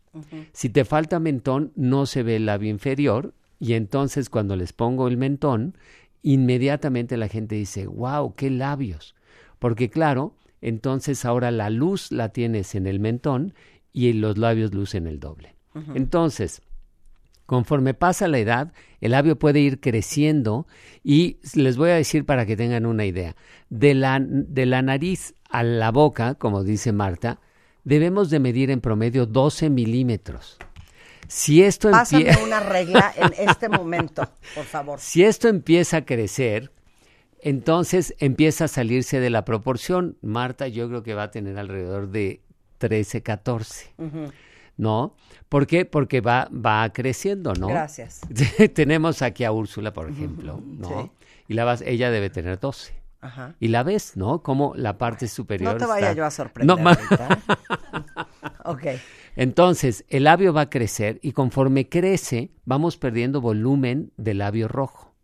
Entonces, a todas las O señoras sea, que sí se llegan, consume el labio. se consume el labio, claro. ¿El labio de qué está hecho? De, del- de músculo principalmente y de la mucosa, Ajá. pero está soportado por, la, por el hueso, por los dientes. Sí. Por eso nuestra mejor asociación cuando las veo es que les digo, fíjate que le falta, aquí te pongo un ejemplo donde hicimos el labio, pero esta señora lo que más necesita en el ejemplo que estamos viendo es que los dientes sean un poco más blancos y tengan un poco más de proyección.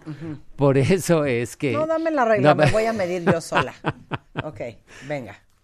Ok, entonces decías. Entonces, la primer parte más importante con la gente que va aumentando en edad es que vamos perdiendo hueso de donde están los dientes centrales. Entonces se va metiendo el labio. Tú, si tú te fijas, todos los viejitos no tienen labio y están llenos de arrugas el labio. Porque se perdió el hueso, muchas veces se pierden los dientes y entonces, ¿cuánto tuvimos? 14 cent- milímetros. Milímetros. Sí, mi ojo está educado. Estúpido. Estúpido. Entonces, conforme vamos avanzando en edad, se pierde el volumen del labio rojo. Pero siempre les digo, tráeme una foto de cómo estaban tus labios a los 20.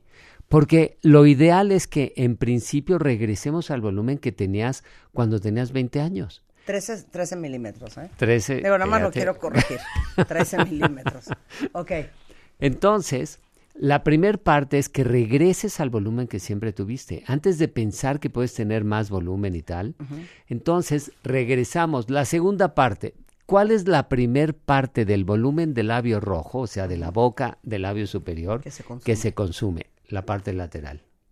Y entonces Claro, se, va, metiendo, metiendo. Se va metiendo. Exacto 100%. se va metiendo y entonces cuando vienen, oye, a ver que ponme labios, primero vamos a regresarte la, la longitud original. Porque Leonardo da Vinci había hecho una proporción entre la base de la nariz y la base del labio, que debe de ser igual a la proporción áurea. Así como el labio superior y el labio inferior deben tener la proporción áurea. ¿Qué quiere decir? Que el labio inferior debe ser 1.6 veces más proyectado que el labio superior. Y entonces siempre el labio inferior debe ser un poco más grande. Pero algo que nadie nota, y yo siempre les digo, es, conforme pasa la edad, el labio se va haciendo plano. ¿Qué quiere decir esto? que ya no tienen levantado el borde del labio eh, blanco y rojo. O sea, el borde de la boca que está levantadito se va haciendo plano, ¿no? Tú ve a Úrsula y aunque esté de frente, se ve la parte central del labio levantada, la sí, unión del labio claro. blanco con el rojo, ¿no? Claro. y ese se va aplanando. Y entonces se va aplanando y se va metiendo el labio rojo. Y entonces siempre lo más importante es regresarlos a como era originalmente a los 20. Y el resultado es espectacular. Nadie se va a dar cuenta que se hicieron nada, pero la, la parte sensual de la cara, que son los labios, se va a ver. Ahora, hay una parte aquí que es bien importante, Marta, que es qué papel juegan los labios en el labio superior y en el labio inferior. Y es importantísimo. Sexo. Sexo. ¿O no? ¿O no? Y claro, no, por eso es la parte más sensual. Entonces, los, la- los dientes le dan proyección al labio. Y conforme avanza la edad, los dientes se van horizontalizando, se van metiendo, porque se pierde hueso superior. Entonces, cuando hacemos la asociación de el, el cosmético dental con nosotros, el resultado es increíble. Segundo, todos creemos que sonreímos igual. Pero tú, Marta, que eres tan observadora, te habrás dado cuenta que hay gente que sonríe y se levanta una parte en- entre, entre la comisura y la parte central, se levanta más. Y entonces, en lugar como tú, Marta, fíjate cómo Marta la verdad es que tiene una sonrisa increíble, porque el labio inferior sigue la posición de los dientes Ah, sí. superiores. Sí. Eso es lo ideal, ¿no? Y hay gente que se ríe y bueno, o sea, se ve como piano, ¿no? El labio inferior no corresponde. O hay gente que se ríe y que- se ven los de arriba y los de abajo. Y sí, exacto. O se ve más de dos milímetros de encía. Y todo eso se puede, la verdad es que lo puedes combinar con el, con ácido, con un poquito de botox, tal. Pero entonces, ¿en dónde la gente se arruina los labios? Porque aquí yo les diría, mira, no, no es por, por decir que con quién tienen que ir o no. La única parte importante es entender que es una estructura tan pequeña que un milímetro puede cambiar drásticamente Todo. el resultado. Claro. Entonces, si no vas con alguien que realmente tenga un sentido de la estética, que siga los principios de la armonía, del balance, de la belleza, lo que va a pasar es que va a tratar de, de- de darte gusto a base de volumen en el labio rojo. Claro. Antes de haber recuperado el arco de Cupido, la porción lateral de los labios. Claro. ¿No? Y Pues es un arte. Es un, este es, que un arte. Por eso yo amo a Abel y por eso eh, viene a este programa, porque una cosa es ser un doctor técnicamente bueno Así es. y otra cosa es ser un artista, o sea, tener bonito gusto. y estudiarlo. La verdad es que esto se estudia, el que tú puedas analizar y creer que tu ojo te va a decir, como ahorita, ¿no? Tú debes tener 13 o 14 milímetros. Esto pues son 35 años de estarlo Claro. haciendo, no es que no es así, ¿no? Y, y, y sí les voy a decir una cosa, y me da mucha pena porque sé que hay muchos fans, pero lo voy a decir y lo voy a decir de frente. Hace, hace como dos, tres años, tuvimos una chava que se llama The Beauty Broker, que es una beauty concierge en Estados Unidos. Y la Beauty Broker dijo una cosa muy cañona. Miren, señores, mucha gente quiere resolver con rellenos lo que solo se resuelve con el bisturí. Con- así es. Entonces, como claro, se te va colgando la carita con la edad, quieres rellenar para que no se vea colgada. Cortea, acabas como Madonna. Y lo de Madonna, que creo que nos tiene en shock a todo A el todos. mundo, si hubiera resuelto Con en manos de un cirujano como tú. claro, de decirle, no, no lo hagas, mira, lo levantamos y quedas como y tan, antes. tan se acabó. Entonces, lo más bonito y lo más natural es, que es a lo que más miedo le tiene la gente, es mejor restirarte la cara, hacerte un lifting, Claro. un baby lift, a estarte queriendo levantar la cara caída a base de puro relleno. Fíjate, yo siempre les y digo, acabas como Madonna, perdón. Oye, y lo- me dicen, entonces, ¿qué, Abel? ¿Tú no usas relleno? Sí, sí uso, y uso Sí, muchísimo. sí, sí. ¿Pero por qué? Yo utilizo los rellenos para suplir la falta de estructura de la cara. Es decir, No, si, tienes, si tienes el mentón corto y te pongo este un relleno en el mentón, te vas a ver espectacular. Si tenemos un hundimiento que en México pasa mucho, ¿no? Ya ves que los surcos del lado de la nariz, que se llama surco nasogeniano, Los conozco. ¿no? Se van hundiendo, la, pero se hunden por dos cosas. Uno es por flacidez de la piel y no la vas a inflar. Sí. Y otra es porque está muy corto el maxilar. Sí. Si está muy corto el maxilar y les pones relleno, se ve espectacular. Claro, Y les digo, no te lo voy a borrar, pero va a mejorar. claro. Luego, si no, el otro área que siempre hemos hablado, Marta, los ángulos mandibulares. ¿Qué tal? Si no tienes ángulo mandibular y te pongo ángulo mandibular, la cara renace, Sí. ¿no? El cuello se ve espectacular. Así que yo creo que uno de los consejos más importantes es, siempre que vayan al labio, la primera cosa es recuperar el labio que tenías a los 20 años. Y ya de ahí en adelante, si quieren algo más, les digo, lo vamos construyendo. Cada tres, cuatro meses le pongo un puntito acá, otro puntito acá, y entonces vas haciendo un labio para que ellas puedan tener un poco más de volumen. Pero no empezamos por el volumen antes de recuperar la forma del labio. Te quiero, Abel, te quiero. Abel de la Peña lo pueden seguir en Instagram, que ahí postea mucho de lo que hace, que es Doc José Abel. Así es. El Instituto eh, de Cirugía Plástica.mx es la página. Y si lo quieren consultar, de verdad es una linda persona y siempre tiene este interés por ayudar a todos. El teléfono es 55 52 46 96 39. Muy bien. Y bueno, ahora el jueves, Marta, nos vamos hablando del labio. Ajá. Vamos y hemos reiniciado ahora por el año 37 el programa de los niños de labio y paladar hendido, cosa que nos da muchísimo gusto después de dos años de pandemia regresar a operar a estos niños, que es una maravilla. Y si alguien tiene un niño con eh, paladar hendido, Claro. ¿dónde los contactan? Lo- nos pueden contactar, evidentemente, en la oficina, en el mismo teléfono que ya les dejamos. Y si son del estado de Guanajuato, no lo duden, tienen que ir al ISTE. Siempre ha- hacemos la consulta y el programa lo hacemos en el ISTE, aunque no sean derechohabientes. Te queremos, Abel, te queremos. Muchas gracias, como siempre. Oye, pues es un gusto, un saludo a todos los cuentavientes que además te aman con locura. Y Llegan y me dicen, Doc, yo lo conozco por Marta de Baile. Es. Algo que les sorprende, que a mí me sorprende más todavía, es que ¿qué? puedo ir en el elevador hablando por teléfono y dicen, es el doctor Abel de la Peña. Y le digo, ¿y cómo sabes? Porque es la misma voz que tiene en el radio. Ah, mira, yo pensé que me ibas a decir, lo que más me sorprende es que me ames y me promuevas tanto y que nunca te hayas operado nada. nunca hayas dejado que te meta cuchillo. No, pero vamos a hacer un programa. Vamos a hacer un programa de entrenamiento emocional. de entrenamiento emocional. Exactamente. Sí, con Mario. Hay que ver. No, vamos a sentar a Mario. una nosotros. terapia del infierno. Claro. Escucha todos nuestros playlists y contenidos en Spotify. Búscanos como Marta de Baile. Marta de Baile 2022. Estamos de regreso y estamos donde estés.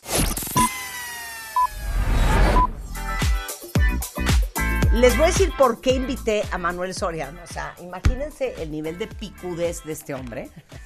Que él es, por si alguien ocupa algún día, jefe de terapia intensiva pediátrica del Centro Médico ABC, del Hospital ABC. O sea, él es intensivista, que según yo, junto con los anestesiólogos, los intensivistas son los doctores más preparados que hay. Pues estamos para ver todo lo más grave, entonces... Aparte tiene una personalidad, o sea, fantástica. Manuel Soriano es intensivista pediatra, presidente de la Asociación Mexicana de Terapia Intensiva Pedi- Pediátrica. Y la verdad es que el, el fin de semana hablaba yo con unos amigos que me dijeron, no, pues en domingo vamos a llevar a nuestro hijo al pediatra, porque lleva tres días, o sea, con un dolor de cabeza, con calentura, eh, con diarrea, este, eh, hasta vomitado y estamos súper preocupados. Y nos dijo el pediatra que está atascado el hospital, el hospital ABC de niños internados. Exacto. Oigan esto, cuentavientes, y la consulta de los pediatras, los consultorios llenos en lunes, en miércoles, en jueves, en sábado y en domingo de la cantidad de niños que traen infecciones virales. A ver, cuenta qué está Lleno pasando. de mocos. Ahorita es un moquerío toda la ciudad. o Sí, sea, de, de verdad. verdad. O A sea, ver, mocos cuenta. verdes, blancos, todo esto. Mira, es una situación en donde no precisamente es algo nuevo. No vamos a encontrar nada nuevo. ¿Qué pasó? Estos dos años estuvimos aislados de, de- por el COVID y no vimos infecciones. Pero ¿qué pasó? Los sistemas inmunes se debilitaron un poco. Sin embargo, dentro de todos estos había unos que ya conocíamos, que es el virus sincicial respiratorio, que es uno de los que produce una gripa. ver, ¿cómo se llama? Virus sincicial. Se escribe sincitial. Siento que eso tiene Rebeca porque hoy no vino a trabajar y lleva desde el Ah, sábado Ayer me dijo. devastada moqueando sin parar. Hoy quiso visitar al pediatra y el pis- pediatra vino y no, no Eh, y está el aquí. pediatra vino y no está ahí. A ver, se llama virus sincital respiratorio. Ajá, Síntomas. sincitial se escribe sincicial. Sincicial. Entonces, el virus sincicial respiratorio, la mayoría de los niños pasan como una gripa común, moco. Este, moco, los ojos les lloran, están irritables, pueden tener fiebre, les puede dar diarrea. Y pues bueno, finalmente es el dolor de cabeza, el dolor de cabeza de los papás, ¿no? Ya algunos niños más grandes pueden tener dolor de cabeza, pueden tener algunos otros síntomas pero hay una pequeña porción de niños que se complica. ¿Por qué? Porque la vía respiratoria inicia la nariz y termina en los pulmones. Y este moco migra, va caminando, va caminando hacia los bronquios y produce algo que se llama bronquiolitis. Sobre todo los niños menores de dos años. Pero cualquiera menor de 5 años está en alto riesgo. Y los adultos también lo podemos tener. Pero menores de 5 años tenemos hospitalización. Por ejemplo, este, un otro hospital pediátrico privado. Normalmente la ocupación es de 35 a 45 niños. Ahorita tenemos 70 niños, de los cuales el 50% tienen este virus. Imagínate. Virus sincicial respiratorio. Que Respiratorio. tú puedes creer que es un gripón, pero si no te pones a las vivas, se te puede convertir en una bronquiolitis o una neumonía en dos segundos. Y el problema es que no tenemos una vacuna para esto. A ver, pero entonces nada más dime una cosa. ¿Cómo te das cuenta? O sea, obviamente, si su hijo ahorita, cuentavientes, trae un gripón, no dejen de llevarlo con el pediatra día uno. Nada más para descartar que no es el virus sincicial respiratorio. Porque si es, y un, un pediatra te lo puede diagnosticar, tienes que estar súper atenta. ¿Cómo sabes que ya pasó a neumonía o a bronquiolitis? Exactamente, tú lo revisas el primer día. Eso Ajá. fue lo mejor que pudiste haber dicho en este momento. Y ya de ahí vamos vigilando primeramente cómo respira. La fiebre puede estar presente, pero ver cómo respira. Ajá. Si respira normal. Y sabes qué, trae un poco de moco la nariz, sobre todo los niños menores de dos años. Se la limpias, les haces unos aseos nasales que nosotros le llamamos tehuacanazos porque le echas agua. Pero si empieza a tener dificultad, que la nariz empiece a aletear, es decir, que se abre y se cierre, que aquí arriba de- del tórax se empiece a hundir, que la respiración sea rápida y las costillas se les empiecen a notar. Entonces, eso ya son datos de dificultad respiratoria y lo más seguro es que ya tienen una neumonía. Pero es porque no les está entrando suficiente aire a los pulmones porque están llenos de moco y tapados, infectados. Y todo ese virus causó eso. Entonces causa una inflamación horrible. ¿Y qué pasa? Ya aprendimos a usar el oxímetro. El oxímetro ahorita todavía se vuelve una opción muy buena. Oxigenación menos del 90% no es normal. Bueno, entonces ahorita a su hijo les da gripa, tienen que llevarlo a su pediatra para que descarte que vaya a hacer esto. Segundo, rinovirus y enterovirus. Rinovirus enterovirus es la causa más frecuente de gripa común. Es lo que tenemos casi todos siempre. Sin embargo, este tal vez lo vamos a encontrar en otro porcentaje, pero de los ya no hospitalizados, pero puede producir también hospitalización cuando se junta con el virus incisional respiratorio. Entonces, no es lo mismo nada más tener virus incisional respiratorio, sino además tener este rinovirus enterovirus, que ese es otro rollo. Y los, los síntomas son iguales, o sea, Son son, igual. iguales. Hay pruebas para hacerlo, pero estos los dejamos para los niños hospitalizados porque son muy caras. Pero aquí el tratamiento es muy parecido. Hidratar, limpiar mocos. Limpiar mocos se ha vuelto para nosotros la receta No, más es que común. yo no vivo sin el sinus rinse Ouch, es la de, cosa de más Need bella. Medical. Bueno, ya sabes, el que es el Sí. bote de... Ese, esa Una es la maravilla. mejor cosa. Una la mara- maravilla. Sí, sí, sí. Entonces no es de antibióticos porque es un virus. Exacto. ¿No? Sí, y lo que me estabas diciendo de, de esto, sobre todo aseos nasales, es que también tienen un efecto que te disminuye el virus en menos tiempo. Tú al momento de estar barriendo, Sí. también se barren células y se va virus. Entonces Sí. baja mucho más la cantidad de virus, la carga viral, y te recuperas más rápido. Entonces los aseos nasales, échele. Oye, pero dime una cosa, ¿con qué le haces aseo nasal, Manuel, a un niño? Porque si yo me hago con el, el, el sinus rinse, que se los he posteado 70 veces en Twitter, es de Need, Neil Medical, algo así. Neo Medical. Neo Medical, ¿verdad? Es un bote y te sale un chisguete como si fuera la manguera del jardín y te saca hasta los malos pensamientos. Pero eso no se lo puedes hacer a un niño. Claro que sí, ahorita, Con ahorita ese mismo. Ahorita en el cuarto te enseño unos niños que lo están haciendo. Mira. Y se lo hacen solitos, ¿eh? Ni siquiera a la Una mamá. maravilla. Y- Oye, y, y dime una cosa. La gran preocupación de que a tu niño le dé, se le complique cualquiera de estos dos virus o le dé neumonía o bronquiolitis, es que se puede morir. Exacto. Y te he de decir, digo, ahorita vamos a entrar a un tercer virus, que es el virus de la influenza. Pero... Les acabo de decir que se vacunen. Y, y- y fue el mejor mensaje, porque es la única que tiene vacuna. Pero tú Claro. que le sabes muy bien al ECMO, al Extracorporeal Membrane Oxygenator, sí. tú que le sabes re bien, nosotros hemos tenido en estos cuatro años dos niños en ECMO por influenza. Uno lo acabamos de sacar de ECMO la semana pasada y otra fue hace un par de años. Entonces, o sea, no solamente es el hecho de que te dé una gripa, no solamente es el hecho que tal vez requieras oxígeno un ratito en el hospital o que tal vez entres a una terapia intensiva, sino que tal vez te tengo que poner un pulmón artificial. Si el ECMO es una máquina enorme, que cuando no te está, fall- eh, te está fallando el pulmón o el corazón, te, por, por la pierna te meten el ECMO hasta el corazón, o- ¿no? Así es. Y entonces ese ECMO hace de pulmón o de corazón, dependiendo de qué es. problema Saca tenga. la sangre y la oxigena y entonces se salta ese pulmoncito. Entonces, sí hay que estar muy pendientes. Les acabo de decir que se tienen que vacunar de influenza. A ver, vuélveme a, a- a repetir lo que yo acabo de decir. Eh, a partir de los seis meses la primera, Exacto. después, un mes después de la primera, otra, Otra. y luego anualmente. Y luego anualmente, independientemente si te vacunaste en mayo o junio, porque dijiste algo muy importante, el virus muta. Entonces, la vacuna que nos llega en octubre es con las nuevas cepas que se predice que van a estar. Entonces, no importa cuándo, cada octubre hay que vacunarse. Cada octubre es nueva vacuna contra influenza. Porque les voy a decir una cosa, regalado que a tu hijo le dé un gripón y que creas que es un gripón y que no sepas si es el virus 1 del cual acabamos de hablar, eh, el, ¿cómo se llama? El virus sincicial Sincicial respiratorio. respiratorio, si es el segundo, si es eh, rinovirus, Rinovirus, enterovirus, o si es una influenza infernal.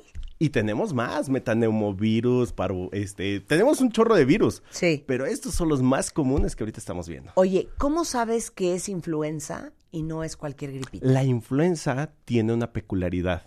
Una, la fiebre súbita. O sea, la- el primer día, antes de los síntomas, 39 grados, 40 grados. Esa es la característica. Y segundo, sientes que te atropelló un tren. O sea, que te pasó un tren encima. Te sientes mal, estás tirado, estás tumbado. Y los demás son más graduales. Va empezando la gripita, va empezando algunas otras cosas y se va haciendo más grande. ¿Qué es lo mejor? Hacer pruebas. Pruebas para COVID y para influenza son baratas, pero pruebas para los demás virus no son baratas porque te están saliendo la más barata en 8 mil pesos hasta 18 mil pesos. Entonces, no todos tenemos acceso tal vez a esas pruebas 100%. y lo vamos a dejar solamente para pacientes que se van a hospitalizar.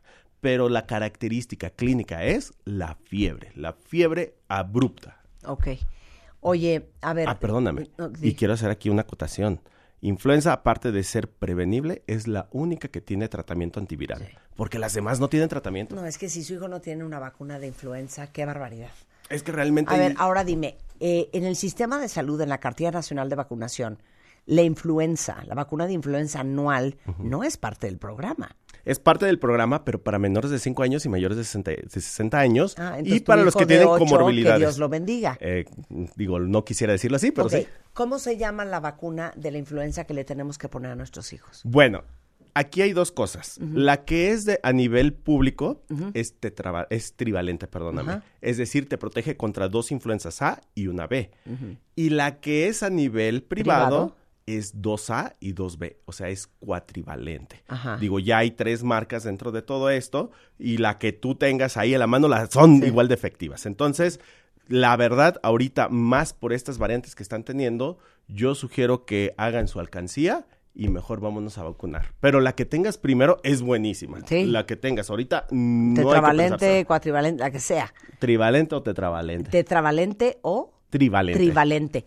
Cualquiera de esas dos, de verdad. eh, y si no se las ponen en el sistema de salud, pues ni modo que ese sea el regalo de Santa Claus y de los Reyes, porque la salud es lo más importante. Estamos en noviembre, viene la época de frío, y con el frío todo el mundo se contagia más porque estamos en espacios más cerrados. Entonces, que sepan que viene la influencia, este, influenza, están estos virus y hay que estar bien pendientes de la salud de los niños. El, el doctor Manuel Soriano es jefe de terapia intensiva pediátrica del, del Hospital ABC y es intensivista pediatra. ¿Dónde está tu consultorio? Está en el Hospital Infantil Privado, Ajá. en el consultorio 101. El teléfono es 55 53 40 10 00, extensión 21 33. Ah, no, si quieres decirlo más rápido. Qué bárbaro, Manuel. A ver, otra vez, 55. 55 53 40 10 00, extensión 21 33. DR Manuel Soriano en Instagram, te voy a seguir. Eh, Manuel Soriano, pediatra en Facebook y DR-Manuel-Soriano en Twitter. Manuel, es un placer hablar contigo. Qué gustazo estar. No solo eres una eminencia, qué buen comunicador eres. Qué barbaridad, qué placer. ¿Olvidaste tu ID de cuenta viente? Recupéralo. En martadebaile.com. Participa en todas nuestras alegrías. Marta de Baile 2022. Estamos de regreso. Y estamos donde estés.